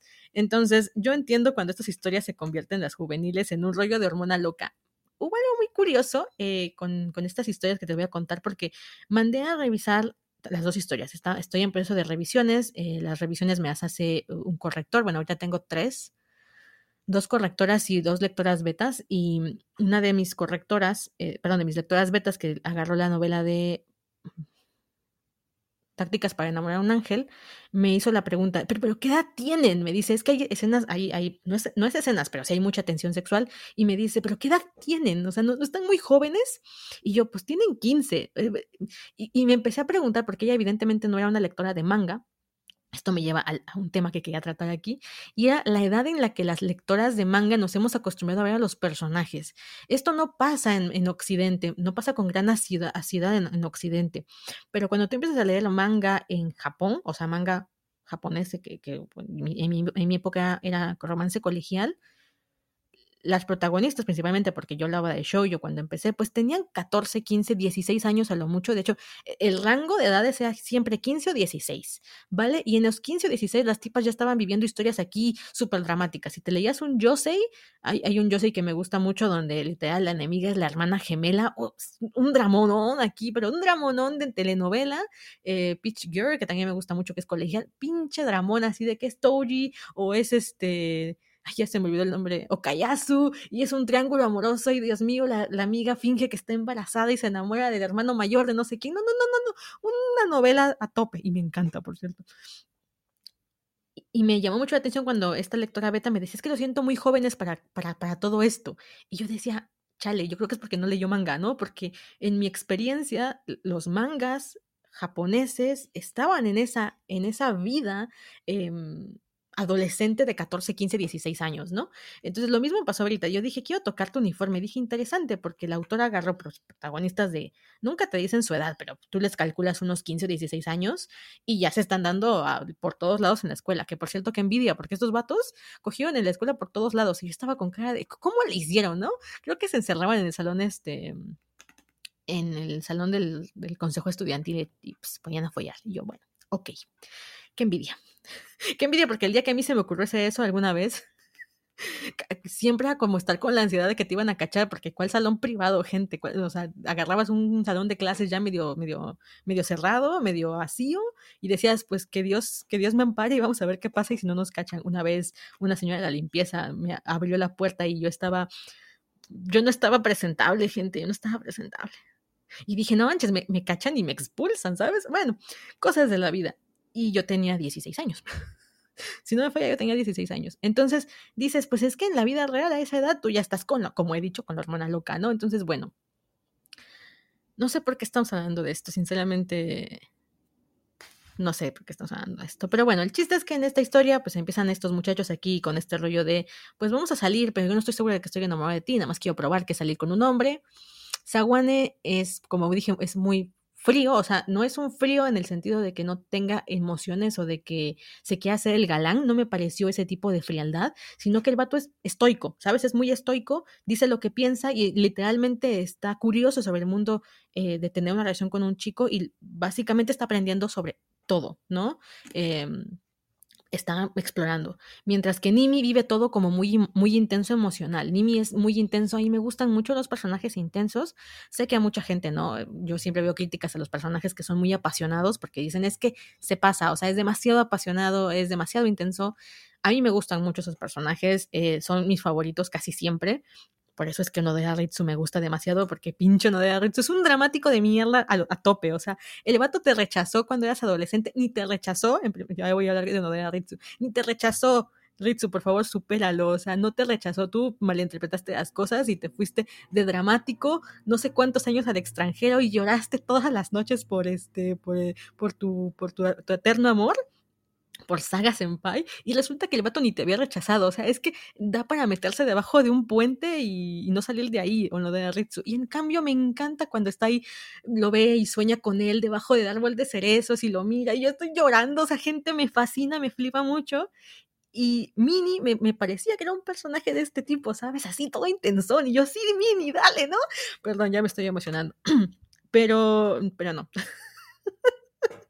me, me, me, no, me quedó a deber Nimi en ese sentido, sentí que, que él sí estaba como este rollo de, miedos, de dudas, de me gusta, lo amo, pero no sé si es porque Sawane no le daba una respuesta altamente emocional también y por tanto se me hacía como como que no fluía, ¿sabes? Como que como que esa intensidad se quedaba atascada, como no sé cómo explicarlo, o sea, francamente no tengo idea de cómo explicarlo porque era como no te vayas, te amo, este, por fin es el amor con la persona que más amaba, por fin me tocó la persona que más amaba, aunque no me corresponda a mis sentimientos. Y yo, ah, que, o sea, estaba dramático el asunto, era dramático. Y por alguna razón no, no lo sentí fluir, por alguna razón fue como, sí está dramático, pero no del tipo intenso que que, que, me gusta, que me hace sentir las cosas, eh, se me quedaba como corto, ¿sabes? O sea, el tomo 2 no tiene esa intensidad loca que tiene el tomo 1.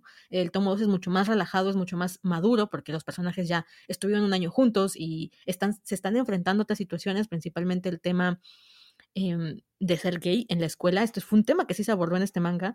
Ellos dos ya están en una relación en el tomo 2. Aparece un tercero en discordia, que yo dije, un tercero en discordia. Como no vi la parte 1, yo dije, pues a ver qué pasa, ¿no? Porque pues, ya saben que me caen muy gordo cuando aparece el tercero en discordia que no estaba al inicio de la trama y ya sabes que nada más apareció para alargarla. Pero aquí no.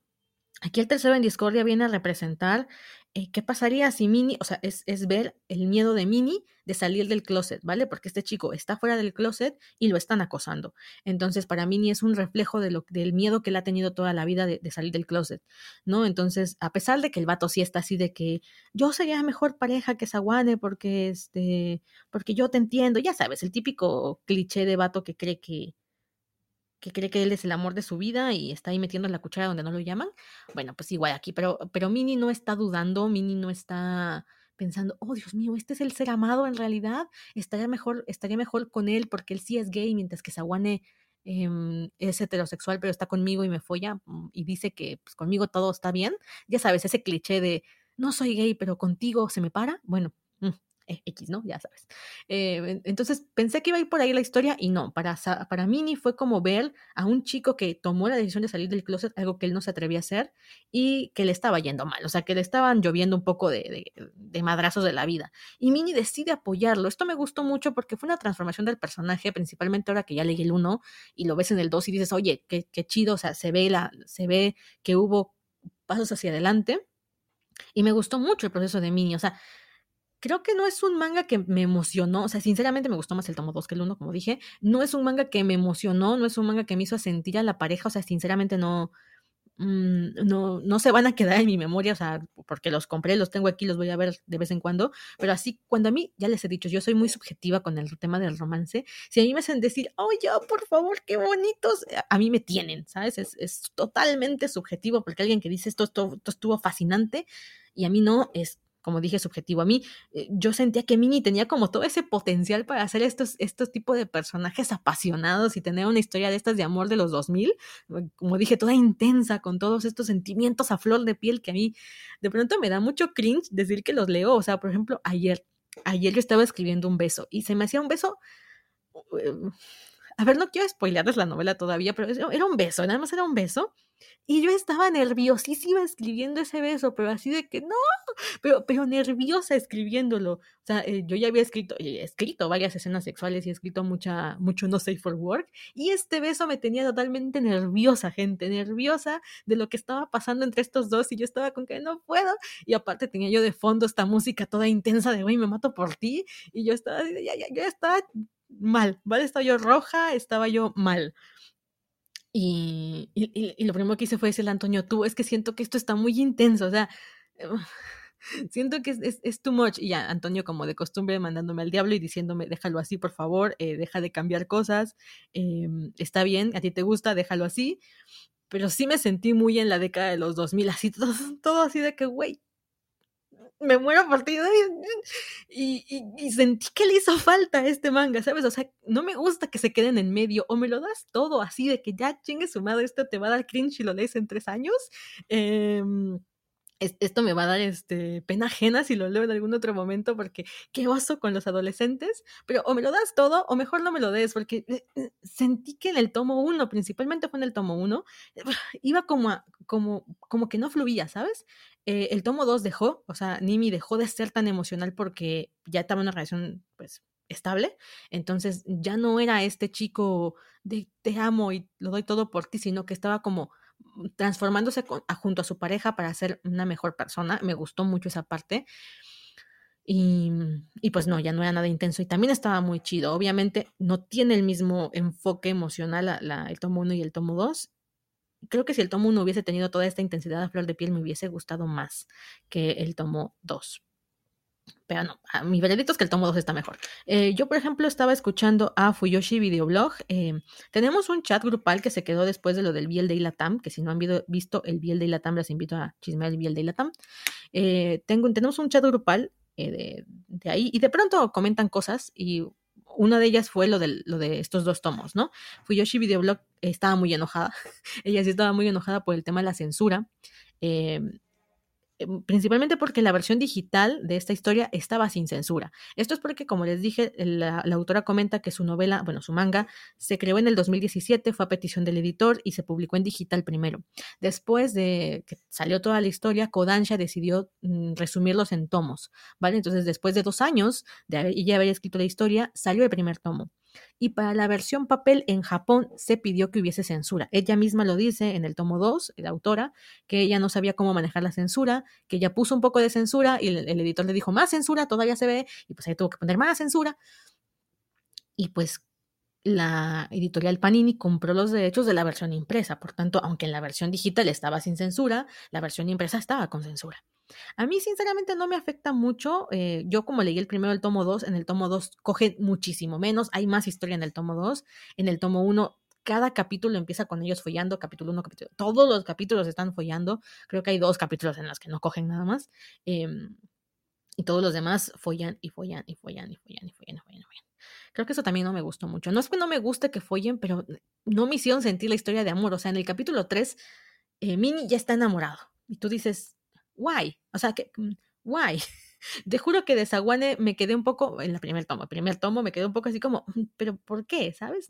Es un tipo muy directo y es normal que admires eso de alguien, pero no, no inmediatamente dices, ya, esto, bueno, yo digo esto, pero por ejemplo, Jared, eh, que tengo un personaje que es así, de amor a primera vista, ese güey. Dijo, vio aquí, dijo, de aquí soy, y pasó sus ocho, ocho años de su vida enamorado del mismo vato. Y yo, Jared, me das un poco de lástima. Te quiero mucho, pero amiga, abre los ojos. Bueno, no voy a criticar eso, porque yo. Pero, pero sí me quedó un poquito ahí como, como, vale, ¿por qué? ¿No? Y entonces empiezan a apoyar y apoyar y apoyar. Y dices, ajá, pero la historia de amor, ¿dónde está? Eh, yo porque soy muy romántica, yo creo que es por esto, yo soy muy romántica y, y me gusta ese tipo de manifestaciones románticas donde el personaje hace algo por el otro eh, y ese algo es, es algo cute. Ay, no sé, me estoy explicando para el culo el día de hoy. Se ve que tengo un mes sin hacer episodio. Muy bien. Pues eh, eso sentí que le faltó, como el romanticismo, que sí tiene el tomo 2. El tomo 1 no lo tiene. Entonces yo esperaba otro tipo de, de contenido. Y creo que por eso es que estaba el enojo acerca de la censura, porque el, tomo 1 está repleto de escenas de sexo y está súper censurado. Entonces la gente decía, no manches, o sea, me vas a vender un tomo lleno de escenas sexuales, todas censuradas, es un poco mm, frustrante, ¿sabes? Yo estoy acostumbrada a leer BL censurado, o sea, cuando yo empecé a leer en la década de los 2000, pues todo el BL venía censurado. Yo nunca vi un BL sin censura hasta hace muy pocos años, o sea, que no fuera un hentai, que no fuera un hentai, yo veía hentai hace muchos años, pero, pero así, un BL sin censura, pues no, no, este, mm, no. Mm, todo, todo era como fundido a negro. Y yo me acostumbré a eso, ¿sabes? Yo no, no buscaba que se viera el pitote ahí dibujado a Full HD. A veces me gusta. Hay, hay, hay unas ilustradoras que me gusta seguir por cómo dibujan sus pitos, porque los dibujan sabrosos. Yo qué sé, si yo fuera el vato que está en esa escena, también quisiera chupar esa madre. Pero, pero, pero no me pasa nada si leo un tomo que tiene censura, desde mi perspectiva, desde mi punto de vista. Hay mucha gente que se molesta mucho por la falta de, perdón, por la, por la censura, porque no están los pitos y los hoyos bien dibujados. A mí, francamente, no me, no me, no me estresa esa parte.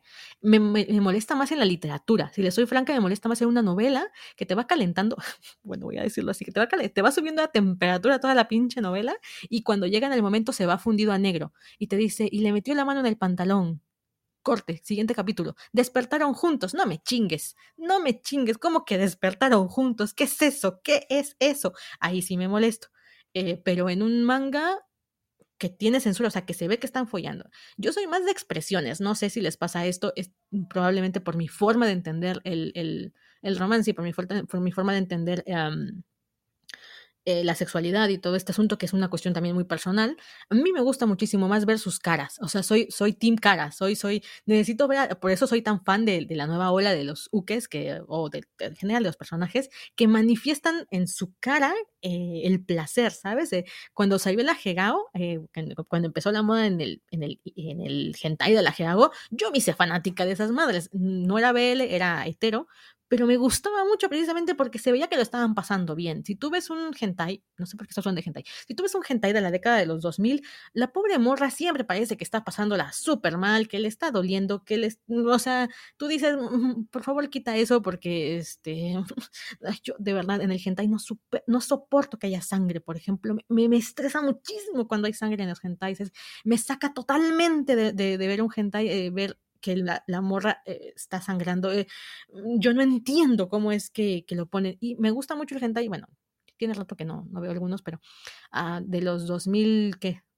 17 para la fecha, el hentai cambió bastante. Eh, las, las, chicas empezaron a disfrutarlo en, en, la mayoría de las historias. Salió esta moda de la Hegao, que yo creo que la moda ya tiene como unos 5 o 7 años, de caras desfiguradas por el placer. Ah, no te imaginas cómo me mola ese tipo de situaciones. Y en el BL siempre fui de ese team. O sea, como la censura venía por las partes físicas eh, de miembro y, y, y, y, y hoyo.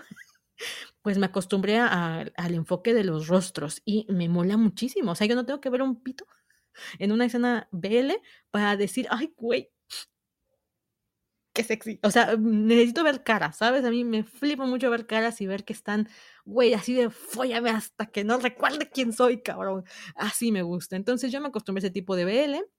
De hecho, eh, el nuevo BL, creo que ya lo he contado en algunos otros episodios, eh, principalmente los manguas que no son censurados, que tienen mucho sexo, mm, para mí pecan un poco de demasiada, eh, demasiado explícito todo. Y es como, ya no sabemos qué hacer para que tú entiendas que esto es sexy, entonces literalmente hacen unas posturas que tú dices, weón, eso ya no es lindo, ni es sexy, ni posible, ya que estamos, ¿no? O sea, es, se vuelve incluso, yo, yo literalmente hay manguas principalmente que los paso, o sea, viene una escena de sexo, viene una escena de sexo y es como ya, ya, scroll, ¿sabes? O sea, no voy a ver absolutamente nada que no haya visto antes, scroll, scroll, scroll, scroll, y sigo con mi vida. Y el siguiente capítulo hay otra escena de sexo y es scroll, scroll, scroll. Y a mí así me, pasa últimamente, eh, que la escena sexual no me aporta nada a la historia, no me aporta ni en sentimentalismo, ni en nada, mientras que el BL de la década pasada era exageradamente dramático en el momento en que cogían. De hecho, me acuerdo mucho de, de una escena de Papa to Kiss in the Dark, en que el vato está en la cama estirado y hay plumas. O sea, no sé qué pex con la escena, pero entiendo que se viene o algo así. Entonces, ¡fum! salen plumas a su alrededor, así todo dramático. Y él así de, ¡no! Y se estira en la cama y yo, güey, qué dramático, pero qué bonito. Y bueno, eso siento que hoy en día no, no está muy. De hecho, el último que vi que dije, ah, qué buen, qué buena escena sexual fue. Eh, ay, ay, ay, espérenme que me acuerde del nombre, Hyperventilation, Hyperventilation, hiper, eh, Hyperventilation, ay, no me acuerdo, que es de, es un coreano, es un, es una animación coreana, no sé cómo se vaya a llamar, porque ya ven que cada país le pone su nombre, pero bueno, es un anime coreano, Weón, vi una, vi una escena en particular donde están en una, en una oficina y dije, madre mía, se me subieron los colores y creo que no había penes, o sea, no se veían los penes a todo lo que era, no, no, era una escena donde lo empotra sobre la, la mesa y está súper romántica y está súper sexy, yo hasta dije, güey, pasen un soplador porque esto está, esto está muy bueno, ¿sabes? Entonces yo, yo creo que también eh, he visto demasiado y ya necesito como cierta estructura, no sé, no sé, algún día me, me autoanalizaré en ese sentido, pero si pueden ver Hyperventilation, vean Hyperventilation, está, está, está muy bueno. ¿Qué otra cosa podemos decir que quiero tocar tu uniforme? A ver, eh, son dos tomos de 150 cada uno, están baratos, la... Mm, ¿Cómo se llama esta cosa? Eh, la edición está bastante bien, hojas gruesas, trae su separador, eh, trae cubre, cubre polvo, las ilustraciones están bonitas. La relación de pareja, les digo, no es un manga que a mí me vaya a parecer memorable. Eh, me gustó mucho el personaje de Minnie y su evolución alrededor de los dos tomos. Me gustó más el tomo 2 que el tomo 1. Me faltó emocionalidad, me faltó eh, esta exacerbación demasiado intensa de los, eh, de los sentimientos y de los roces físico-eróticos que hubo durante la historia, porque es un pilar de esta historia. O sea, se entiende que Minnie le pide ser su amigo de, por, con derecho porque quiere tocarlo, porque es la única manera en la que lo va a poder tocar. Y este conflicto yo hubiese preferido verlo mucho más exacerbado, que igual a alguien no le gusta, igual es como, no, por favor, demasiada intensidad para mí, pero esto es un rollo muy personal, a mí sí me flipa el tema eh, intenso emocional así a tope guay.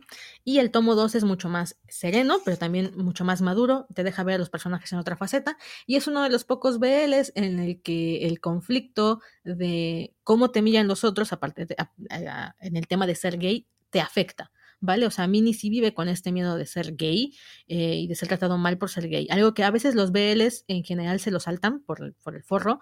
Eh, yo he visto muchísimos BLs colegiales en los que están, están ahí metidos entre ellos y no pasa nada alrededor, o sea, no hay una crítica alrededor de ellos. Yo soy más de ese team, a mí me gusta mucho que el, que el conflicto no sea ser gay, pero en este caso estuvo bastante bien abordado, me gustó cómo estuvo trabajado y me gustó el personaje de Minnie, a pesar de que, como les dije, probablemente en una semana me preguntas y ya se me olvidaron sus nombres. ¿Qué otra cosa puedo decir? Y ya, porque no, me siento un poco frustrada de haber empezado el podcast esta temporada con este manga porque sinceramente no estoy muy emocionada. O sea, mm, está bueno y, creo que vale la pena comprarlo por, apoyar la industria en México, principalmente para que la gente de Panini diga, ay, sí les late la, el manga y no quieran comprarse Given y sus, ve a saber cuántos tomos vayan a ser de Given.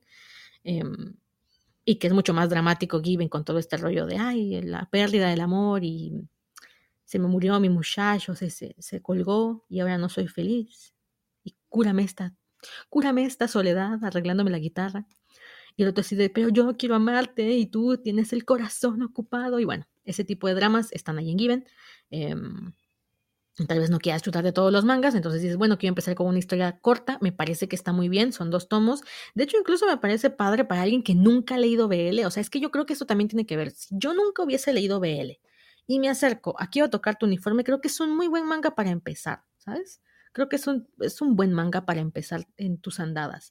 Obviamente, pinche vieja de 28 años, con no sé cuántos años leyendo estas cosas, pues obviamente ya se me queda corto, pero para alguien que está iniciando yo creo que va a estar súper bueno. Em, e igual no se espanta tanto. Uno que empezó con cosas bien puercas, dices, este, güey, también tus, tus estándares están un poco atrofiados, Gabriela. Pero bueno, así que yo creo que es un muy buen tomo para iniciar, es un muy buen tomo para adentrarte al mundo BL con escenas de sexo, ¿vale? Porque creo que Given también es un buen tomo para adentrarse al BL, pero es un tomo, eh, eh, perdón, es un, una historia mucho más melodramática, mucho más, eh, pues sí, ese es, ese es, el género de Given, drama, drama. Entonces, no tiene tanto de los elementos comunes de un BL, que igual y yo, por ejemplo, si hubiese iniciado con Given, no sé, igual y hoy en día sería fan de estas historias cortavenas donde nada más vamos a llorar, ¿sabes? Y al contrario, a mí me gustan dos tipos de historias, o las comedias bobas, a tope guay, o sea, las comedias que tú dices, no manches, por eso uno de mis manguas preferidos es, es que no me acuerdo cómo se llama en, en Lenshin español. ¿Cómo se llama el Lenshin español? Se me olvidó. Espérenme, dejen, dejen que, me, que me intente acordar del condenado tomo. Dejen entrar al engine porque no me acuerdo del nombre y no quiero decir una tontería. Es un manga de comedia romántica estupidísima. No se imaginan cómo me flipa. Antonio siempre me hace burla porque se me pegan las palabras españolejas y ando diciendo flipa. Pero bueno. Eh, dice de qué, qué, tal iba el romance de esta historia. A ver, el romance, el romance yo no lo sentí tanto, pero como dije, igual es mi percepción. Eh, románticamente yo lo sentí un poco flojo para mí, pero porque yo soy muy exagerada. Eh, a ver. Y también si vas por el hard, o sea, si vas por las escenas sexuales, como dije que tenía esta cosa, pues igual te decepcionas porque está el tema de la censura. Como dije, a mí no me afecta porque estoy acostumbrada a que, que los mangas traigan censura. Pero si tú llegabas por eso, porque te dijeron que había un montón de escenas hard, que sí las tiene, el tomo uno para mí tiene, o sea, tiene más de lo que debería de tener para el tema de la historia, por lo menos para mí, y están censuradas, si tú llegabas por eso, pues obviamente que sí te va a dar un poco de coraje eh, ver, ver que está todo todo negro, ¿vale? Y encima la, censura, que también esa fue otra de las críticas que se le hizo, es que es una censura negra, o sea, es una plasta negra ahí metida, no es, no son sables de, no son sables de luz, ¿vale? No, no es, no es el típico, la típica censura coreana que nada más te, te, te, te pone ahí transparentito el, el, pene o te pone las rayitas. No, este es el tipo de escena que se pierde un montón de la escena por la, la censura. Pero bueno, Oigan, y no encuentro el manga. El mangua, es porque es mangua. Según yo está en Lenshin. Sí, claro que está en Lenshin, ¿por qué no me sale? Hmm.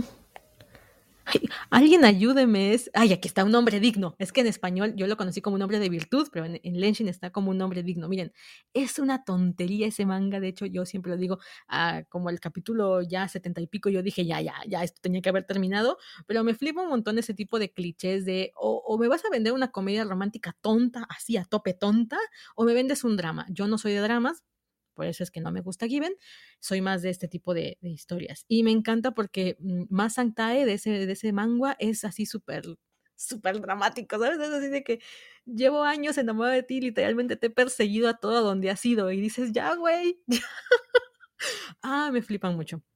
Me gustan, me gustan. Eh, ¿Qué otra cosa de decir? Pues yo creo que ya, eso sería todo hablando de quiero tocar tu uniforme, ah, quería tocar el tema, así que yo quería tocar el tema, no quería tocar el uniforme, de las edades, porque a mí me llamó mucho la atención como para nosotras las que leemos BL eh, desde hace algunos años, es muy normal encontrar historias colegiales con sexo, es muy normal, o sea, yo estoy súper acostumbrada a encontrar historias colegiales de chicos y, y, en todas hay sexo, cosa diferente al shoujo, ¿vale? El shoujo eh, en general no tiene tanto erotismo, para eso existe el Yosei, y yo creo que es porque las colegiales no, o sea, sí, hay historias colegiales, pero están en la demografía del Seinen o en el Yosei. O sea, sí hay historias colegiales, pero en Yosei, y ahí sí tienen sexo, mientras que en las historias eh, colegiales shoujo casi no, casi no hay. Eh, por lo menos a partir de la década de los 2005-2010 siento que le bajaron mucho las rayitas, porque si tú agarras un manga shoujo de los noventas, hay ay, yo, yo me encontraba antes con, con, situaciones así y era lo más normal y después como que desaparecieron.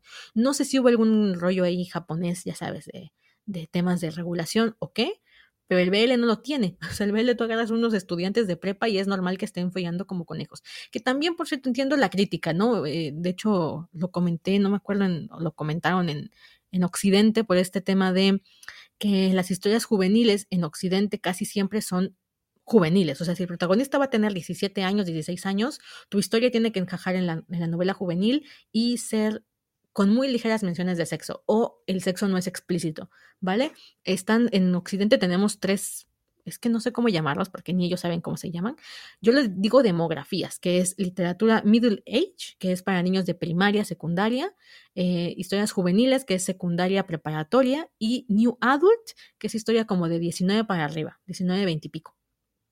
Las New Adult son las que contienen sexo, ¿vale? Pero el sexo es mencionado, no explícito. Por ejemplo, ayer me bajé una novela, eh, New Adult, y te dice que, que fajan, ¿no? O sea, que tienen, que se toquetean sin penetración. Así decía la, la, novela. Yo no puse palabras, así decía la novela, porque yo no puedo hacer. Es un tipo todo depresivo, evidentemente, porque se le murió el hermano. O sea, la historia está media fuerte. Yo dije, no sé si la voy a leer, porque nada más leí los primeros capítulos. El hermano muere, son, son hermanos gemelos, uno de ellos se muere, y el otro cree que eh, la, la chica del que él estaba enamorado estaba enamorada del hermano gemelo. Entonces eh, entra como en la depre y pasa un año o dos, creo que un año, pasa un año y el tipo está así de nadie me quiere, este, mejor me como un gusanito, todo emo, el, el vato, y se enreda con una chica que se llama Alexandra.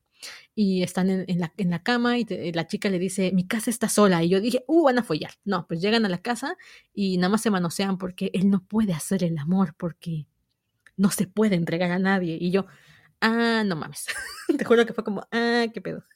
Ay, a mí sí me dio mucha risa. Y dices, claro, es porque es una novela juvenil. El chavo, bueno, New Adult, el chavo tiene 18, creo, 19, estaba entrando a la universidad. Y por eso es que, que no podía penetrar a nadie, porque no, no se podía entregar de esa manera, porque estaba muerto por dentro. Y yo, uy, un dramático, me gusta, me mola. Ojalá esto fuera gay. Ay, eh, y cuando creo que llega en algún momento en la historia, llegan como a segunda base por ahí, no hay ninguna mención explícita. Es como sí, están follando, pero mm, todo, todo nice. Y también es un recurso que se están utilizando mucho en las novelas que son populares. Ahorita acaba de salir la película de A través de tu ventana.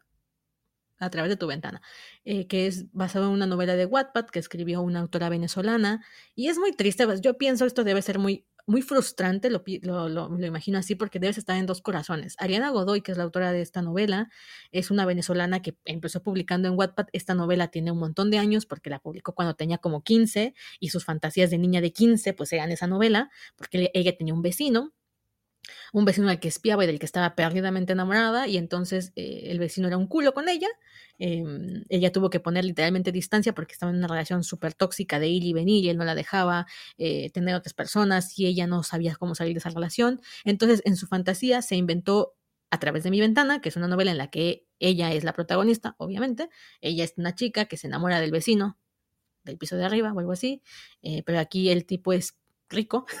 Obviamente el tipo es rico, es, es parte de una élite de gente rica en la que él es uno de los tres herederos de una compañía gigantesca. Nuestras fantasías. El otro día, el otro día, esto lo tengo que hablar en otro episodio, pero el otro día me estaba viendo un documental de China en el que hablaba sobre el tema de la economía y de las mujeres, ¿no? De por qué el, las, los rangos de edad para casarte, el mercado de esposas en China, eh, todos los problemas que hay con el matrimonio en China.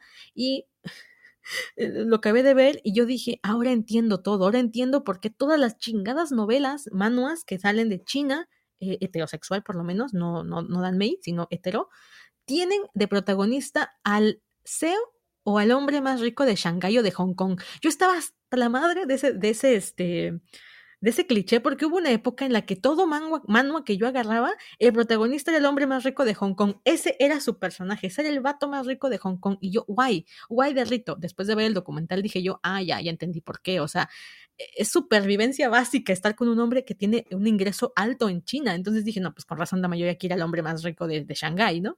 Y y no sé por qué estaba hablando de esto, ¿por qué estás hablando de Shanghai? Pues es que en el, ah, pues lo mismo, en las fantasías adolescentes, que es Wattpad, eh, pues eh, igualito, el vato este es el heredero de una eh, corporación gigante. Oíganse esta mamada, o sea, es que es una mamada, pero pues está divertido. Me recuerda mucho a Voice Over Flowers. esta empresa está liderada por tres hermanos, que son dioses griegos, ¿vale? El hermano mayor creo que se llama Apolo, el hermano menor creo que se llama...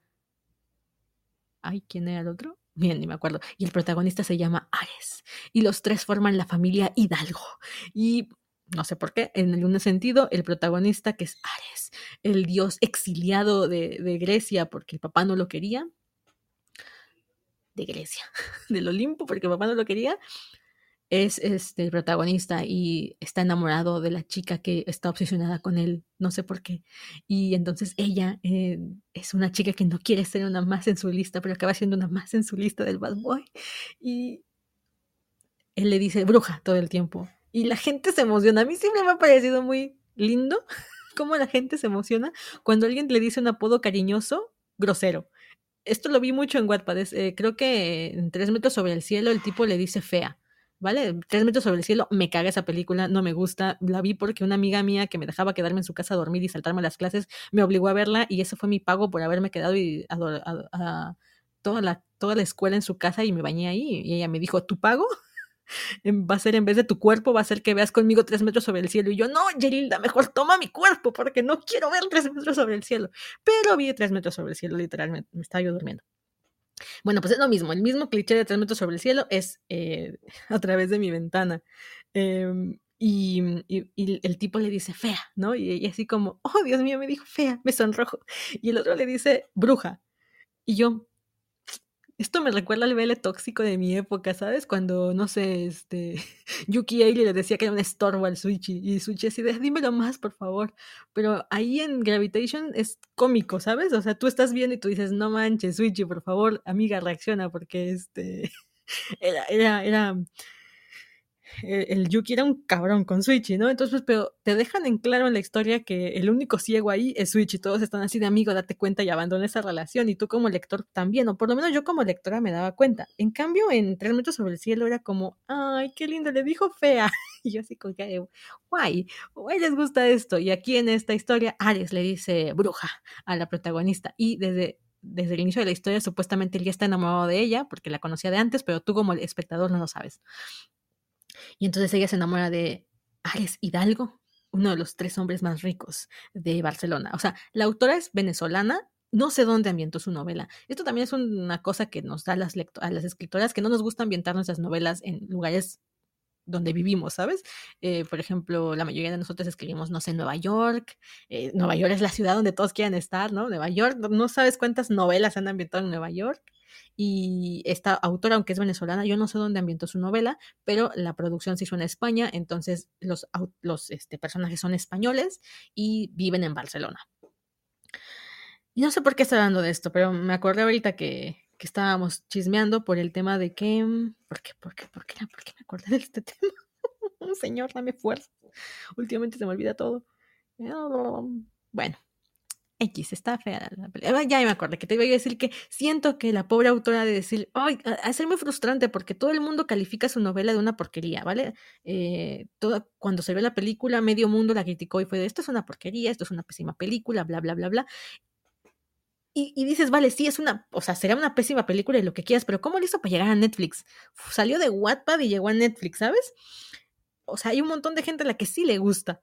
Es como Boulevard Boulevard también, esto es una novela de Netflix que salió, una novela de Wattpad que salió hace poco y se volvió súper popular, súper popular. Es una novela juvenil con un vato que está metido en drogas y una chica que no sé qué onda con la chica, pero es como su salvavidas y entonces ellos empiezan una relación, pero pues él está en un momento autodestructivo de su existencia y la novela estaba así de Dios mío, es que esto es lo más bonito que he visto en mi vida y yo el TikTok llenísimo de esa recomendación. Em, y, creo que voy a hacer un episodio de esto, porque también es algo que me, me, interesa hablarlo, de ¿realmente es buena la historia o nada más es porque se murió? ¿Sabes? Hay muchas novelas, mangas, manuas, lo que quieras poner el título, que nada más porque el personaje se murió al final de la historia, ya te marcó de por vida, ¿sabes? Me, me lo he planteado mucho con Banana Fish, ¿vale? Con Banana Fish dije yo, a ver, la neta me gustaba muchísimo Banana Fish, o nada más es porque se murió eh, Eiji. Eiji, digo, no, ya no es Eiji, este Ash, o es porque se murió Ash. ¿No? Y lo mismo con estas historias porque de pronto es como, es que esto es la mejor historia que he leído en mi vida y lo único interesante que tuvo fue que al final el personaje se murió y nadie lo vio venir. Y fue como, no, me desgarró por dentro. Entonces me quedé pensando, ah, estaría chido hacer un episodio que hablemos de, ¿realmente era una buena historia o nada más te gustó porque al final el vato se murió? Es como cuando critiqué el manual de, de los 10 años en los que más te amé que un montón de gente así de, no, es que no la entendiste. yo, no, no, no me salgas con que no la entendí. Está mal escrita esa madre. ¿Te podría haber gustado? Sí pero está mal escrita esa madre. No tiene pies ni cabeza el condenado mano de los 10 años en los que más te amé. Eh, pero, pero obviamente es muy emocional porque al final el protagonista, pues tú sabes que se va a morir porque se está dejando morir. Ya tengo un episodio donde hablé de, del mano de los 10 años en los que más te amé. Y un montón de esas, ¿no? ¿Sabes? O sea, hay un montón de historias donde el, el cliffhanger o el, el, el gancho emocional es que el vato se muere al final. Y eso vuelve revolucionario el, el tema. Y no me parece que sea por ahí, ¿sabes? Eh, no me parece que la manera en la que quieras hacer tu historia memorable sea rompiendo el esquema básico de la historia de amor, que es que al final se queden juntos, ¿vale? O sea, al final eh, la historia de amor casi siempre tiene, bueno, la historia romántica, el género romántico tiene como por ende que la historia es un final feliz. Si tú quiebras eso y nada más lo quiebras porque sí, a mí no me parece una buena historia, me parece que te agarraste de eso nada más para hacerla más chévere, que fue lo que pasó con, por ejemplo, em, y si fuéramos nosotros, o sea, y si fuéramos nosotros está construida de tal manera que cuando al final no se quedan juntos, la gente dijo, es que me encantó porque revolucionó el romance, porque habló de una relación de verdad, porque, ¿cómo, cómo la, la criticaron?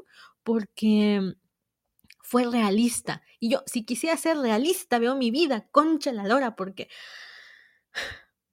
Voy a respirar. ¿Por qué? ¿por qué calificamos de que es mejor obra romántica algo que es más realista, y en este caso un poco pesimista, que algo que esté bonito, ¿sabes? Es, como, no, es que esto fue revolucionario. De hecho, hace poco eh, me escuché una crítica a Given, que me llamó mucho la atención porque yo no leo Given, y alguien estaba diciendo que estaba un poco sobrevalorada Given porque la gente acusaba a Given de estar em, revolucionando el BL. ¿vale? De que había generado personajes que el BL nunca había tenido hasta esa época y que hablaba de relaciones más maduras y más profundas. Y, y la persona que estaba criticando el manga decía, esto está un poco sobrevalorado, ¿sabes? O sea, no, no está tan para allá, eh, Given, ¿sabes? Al final es una historia romántica eh, más. Y bueno, yo dije, no, como no, no he leído Given, no tengo bases para decir, ah, es verdad o ah, es mentira, pero me gustó ver un punto disidente, porque yo siempre que hablo de Given, alguien me sale con que no, que es la cosa más maravillosa del mundo y que eh, está haciendo este, un cambio en el paradigma del BL. Y yo, pues no sé dónde, o sea, como no lo estoy leyendo, no sé dónde está el cambio de paradigma, que a mí me llama mucho la atención. Eh, creo que también esto es un, rollo muy de, no hemos seguido la historia del BL, esto también pasó el otro día que alguien decía que, ah, ya me acordé, que era revolucionario que en un BL no hubiera un seme alto y un uke chiquito, algo así, de que ya saben, el físico Em, de que es que este es otro cliché porque el, el Sem es un vato alto y el, el Uke es un vato chiquito y ahora esta nueva historia que salió revoluciona esto porque el Uke eh, y el Seme son de la misma estatura física, eh, estatura y de la misma corpulencia física. Y yo, mm, como que te hace falta ir un poco más para atrás porque en la historia del BL, por lo menos en el BL asiático, cuando empezó el BL, el BL tenía el mismo tipo de físico, o sea, el Uke y el Seme eran casi iguales, nada más que al contrario de, de esta época en la que los Ukes y los Semes son ambos altos y masculinos y em, musculosos, en las primeras décadas de los 70s, 80s, cuando inició el BL, ambos eran delgados y bajitos. No sé por qué. Eh, bueno, creo que tiene una que ver con el paradigma de belleza de la época. Y en esa época la belleza estaba muy influenciada por un actor sueco, si no me falla la memoria. Igual estoy diciendo una tontería, igual luego lo reviso. Un actor muy bonito físicamente que se volvió el ícono de la belleza de la época. O sea, tú ves a Anthony eh, o a, mm, ¿cómo se llama este hombre? Anthony y Albert de Candy Candy, y es ese vato, o sea, es ese vato, pero dibujado, ¿vale? Y ves los BLs de la época y lo mismo, es ese vato, pero dibujado.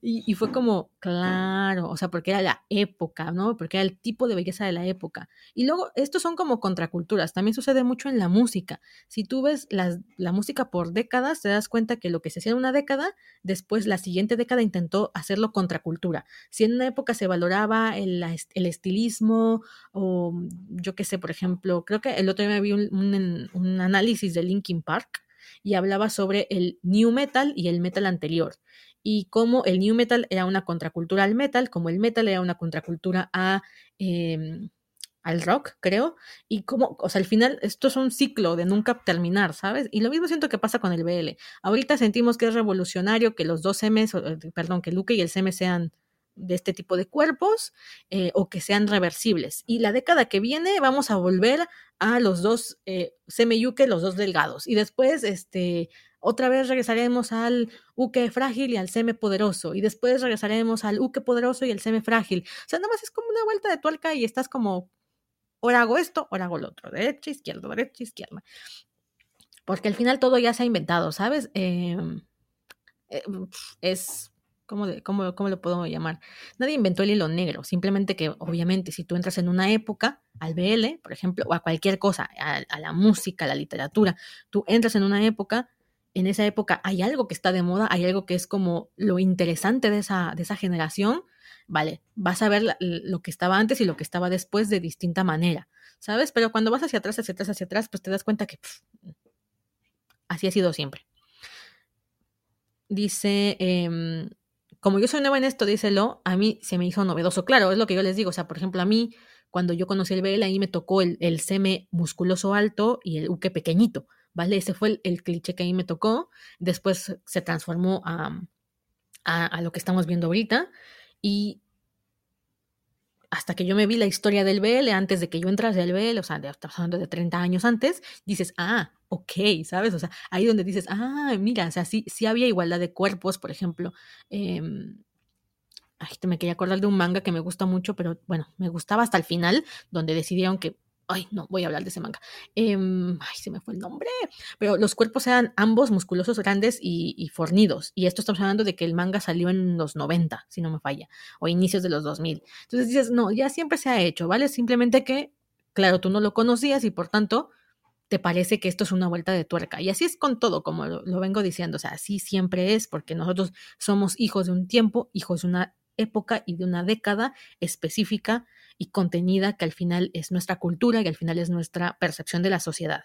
Es lo mismo que el, amor. El amor al final en todos estos años se ha visto de distintas maneras a lo largo de todas las, épocas. Encima de todo, si esto nos ponemos a pensar que eh, la visión que tenemos del amor es muy eurocentrista, es decir, viene de Europa, el, amor romántico con Goethe en la época del romanticismo, los matrimonios concertados eh, también son un rollo muy eurocentrista, Vale, pues nuestra visión del amor eh, tiene que ver con una línea cronológica que viene de Europa. ¿Vale? Pero si tú analizas el amor, yo que sé, en, otras culturas, incluso mismas latinoamericanas, eh, zapotecas, aztecas, vete un poquito a la época de la colonia, el amor también tenía otras manifestaciones, eh, Asia ya ni hablemos, otra vuelta de tuerca, incluso hoy en día tú el amor en Corea, Japón, China, tiene una estructura diferente al amor eh, occidental y tienen historias del recorrido filosófico emocional distintas entre ambas eh, Oriente y Occidente. Y ahora, encima de todo, ponte a pensar en simplemente cómo se veía el amor en, tu, en estos últimos años y ha cambiado muchísimo la percepción que se tenía del romance, como dije, yo que sé, inicios de los 2000 a, esto, a estas épocas. Y siempre la época que nos toca consideramos que es la época que mejor lo ha hecho, ¿sabes? Esto es algo que quiero hablar en un episodio abordando el tema de las diferencias entre Fuyoshis veteranas y Fuyoshis nuevas. Eh, porque ambas nos estamos criticando constantemente todo el tiempo porque creemos que nuestra generación estuvo mejor, ¿sabes? Eh, cada una con su bandera alzada, ya que sé, la, la, la, Fuyoshi actual con esta bandera de es que nuestras historias de amor ya son más diversas, según ellas, ya son más diversas, em, ya no son tóxicas, ya no hay diferencia de poder, ya no hay eh, abuso, ya se remarca la importancia del consentimiento por, por, por Mm, no solamente sexual, sino emocional, y alzan su bandera. Las Fuyoshis antiguas alzan también su bandera. Em, y al final, cada uno cree que en su generación está la respuesta. Y esto no solamente pasa con el BL, pasa con absolutamente todo: música, literatura. Em, filosofía, valores, ¿no? Los valores también cambian con las épocas, también cambian con la, por ejemplo, esta época tiene una conciencia, voy a colocar comillas, eh, acerca del, calentamiento global que la, la pasada no la tuvo tiene una conciencia acerca de temas como diversidad sexual que la anterior no la tuvo em, y por tanto creemos que esta generación es superior a la generación anterior y después vendrá una generación superior a nosotros que dirá que lo que tiene ahora ellos es superior a la que nosotros nos tocó y así continuamente. Eh, y al final la historia también ha demostrado que muchas veces estamos equivocados, ¿vale? Que muchas veces tú crees que la, que la generación tuya tiene las respuestas y después descubren que no, que estaban equivocados en la siguiente generación y que en la generación antepasada era la que tenía las respuestas correctas. Y esa es una lucha que nada más tiene que ver con este rollo del envejecimiento y de la percepción y de lo donde tú te criaste y donde tú consideraste que era algo em, que era lo tuyo, ¿sabes? Mm, ¿Cómo explicar esto?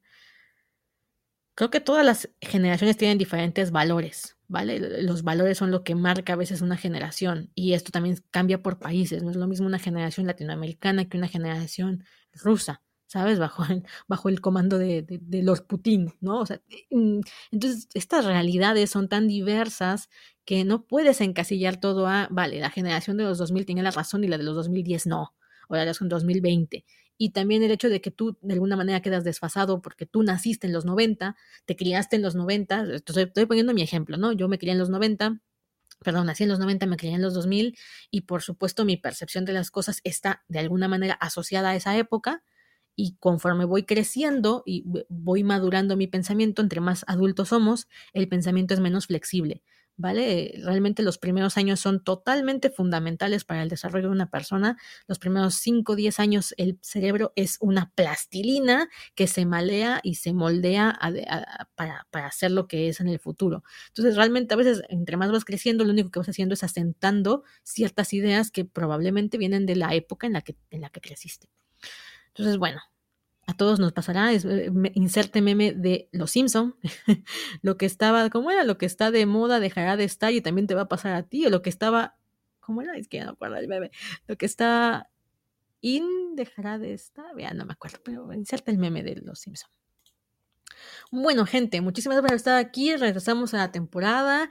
Eh, y te va a pasar a ti, sí. Eh, regresamos a la temporada, esta es nuestra quinta temporada, ojalá me hubiese gustado venir con un, un, un, un, un podcast un poco más... Eh, más emocionada, porque la verdad es que el, quiero tocar tu uniforme. Sí me emocionó y me hubiese gustado hablar de él, pero no me siento contenta de que haya sido el que abrió la temporada, ¿sabes? no sé. Por ejemplo, quiero hablar de la siguiente temporada de Kingsmaker porque me voy a volver loca. Casi me da un paro en la última temporada de Kingsmaker, gente.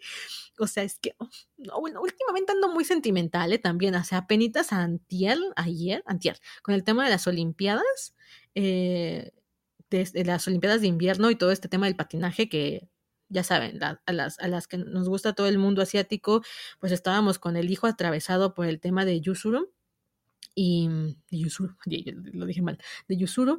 Em, y, bueno, también el, tema en México, por lo menos que uno de nuestros un patinador mexicano llegó hasta la final olímpica, también fue súper noticia, y estaban así nomás contando por encimita su historia de superación, y yo ya llorando, o sea, estaba súper emocional, no escuché ni la historia completa, yo ya llorando, vi a Yusuru en sus dos caídas, eh, llorando, o sea, yo he estado así de que todo me está pegando, no sé si es el ciclo lunar, yo no sé, no tengo nada más remota idea de qué me está pasando, pero estoy súper, súper emocional. Em, de hecho, la, de las dos novelas que van a salir, siento que Tácticas para enamorar a un ángel es muchísimo más emocional y mm, sentimental que Bésame ya imbécil. Bésame ya imbécil es mucho más cómica y es para que te rías, de verdad. Eh, Bésame ya imbécil es muy, muy cómica, mientras que la otra siento que es mucho más así de que no, weón, bésame ya. O sea, sí, bésame ya, pero, pero no, mejor no, porque tengo novio. Y es mucho más dramática y exacerbada emocionalmente. Y creo que es por el momento en el que las escribí. Yo pienso, ¿eh? la verdad es que no sé. Pero les juro, yo ayer con los Juegos Olímpicos fue antier. Con los Juegos Olímpicos yo estaba así de, ya estoy llorando y ni te conozco, está el, al vato mexicano, por ejemplo. Entonces, bueno, así estoy últimamente, gente. Así que no, no me hagan caso, todo esto es totalmente subjetivo, son anécdotas de mi vida cotidiana aquí. Eh, no son reseñas objetivas ni son reseñas al grano, como pudieron ver. Si es la primera vez que me estás escuchando y dices, ¿qué carajo acabo de escuchar? Créeme, yo tampoco lo sé. Este podcast se caracteriza porque no sabemos qué va a pasar durante el capítulo y porque no soy muy buena reseñando así como a la brevedad. Así que espero que te haya gustado. Nos vemos en el próximo episodio la próxima semana. En viernes vamos a hablar del John Locke que es una parejita que a mí me gusta mucho, que es Sherlock y John Watson de la BBC y un poco de las novelas porque me puse a leerlas por pura curiosidad el otro día y esta cosa está muy gay, la verdad. Está gay. No, no, está muy gay. Así que bueno, nos vemos la próxima semana. Les mando muchísimos abracitos y besitos en sus cabecitas y que viva el BL y que el BL que nos da vida y nos hace sentir eh, un poco menos en la vorágine de, la vida adulta nos alegre la existencia. Bye bye. Y ay, hoy iba a poner este los efectos de sonido y se me olvidó. o sea, todo se me olvida. Ay, último anuncio, ya, me estoy yendo. Recuerda que para seguirme en mi página web está gabifigueroa.com. Ahí vas a encontrar un enlace para suscribirte al correo y recibir todas las notificaciones de lo que hago. Y Discord, donde también estamos en una comunidad muy chévere, muy bonita. Y ahí siempre estoy poniendo los anuncios. Y em, de verdad vale mucho la pena que te unas a Discord si te gusta el voice log, si te gustan estos temas como yo los trato por lo menos. Y quieres encontrarte a gente muy chévere ahí dentro, ve al Discord hago mucho spam de mis novelas, es lo que hay también, todo tiene su precio. y bueno, yo, yo me la paso em, anunciando mis novelas, es, es, es lo que es. Así que bueno, te invito a que te unas para allá.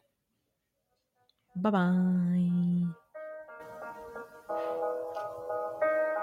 bye. They say life will bring discomfort And I discovered we all just suffer Cause no one feels that bad. And it comes from one another. We hurt each other just like a lover And don't think twice about that. Yeah, and I feel like something's bad Best friends and Broadway superfans Jeff and Judy wait at the stage door every night to catch a glimpse of their idol Adina Menzel in the hilarious new comedy, Which Way to the Stage. But when a sexy stranger enters the scene and upends their friendship, Jeff and Judy have to go off book to rewrite their own finale. Called the best new comedy since theaters reopened by The Rap and zippy fun by The New York Times. Grab your best friend and see Which Way to the Stage at Signature Theater now through January 22nd. Get tickets at sigtheater.org. It's rare to find a gift that you know everyone on your list will love. That's what you get with an incredibly soft blanket from Miki Couture. With hundreds of different styles and sizes of Miki Couture blankets, you'll find a gift that they are sure to love every single day of the year. Shop the best deals of the season at MikiCouture.com.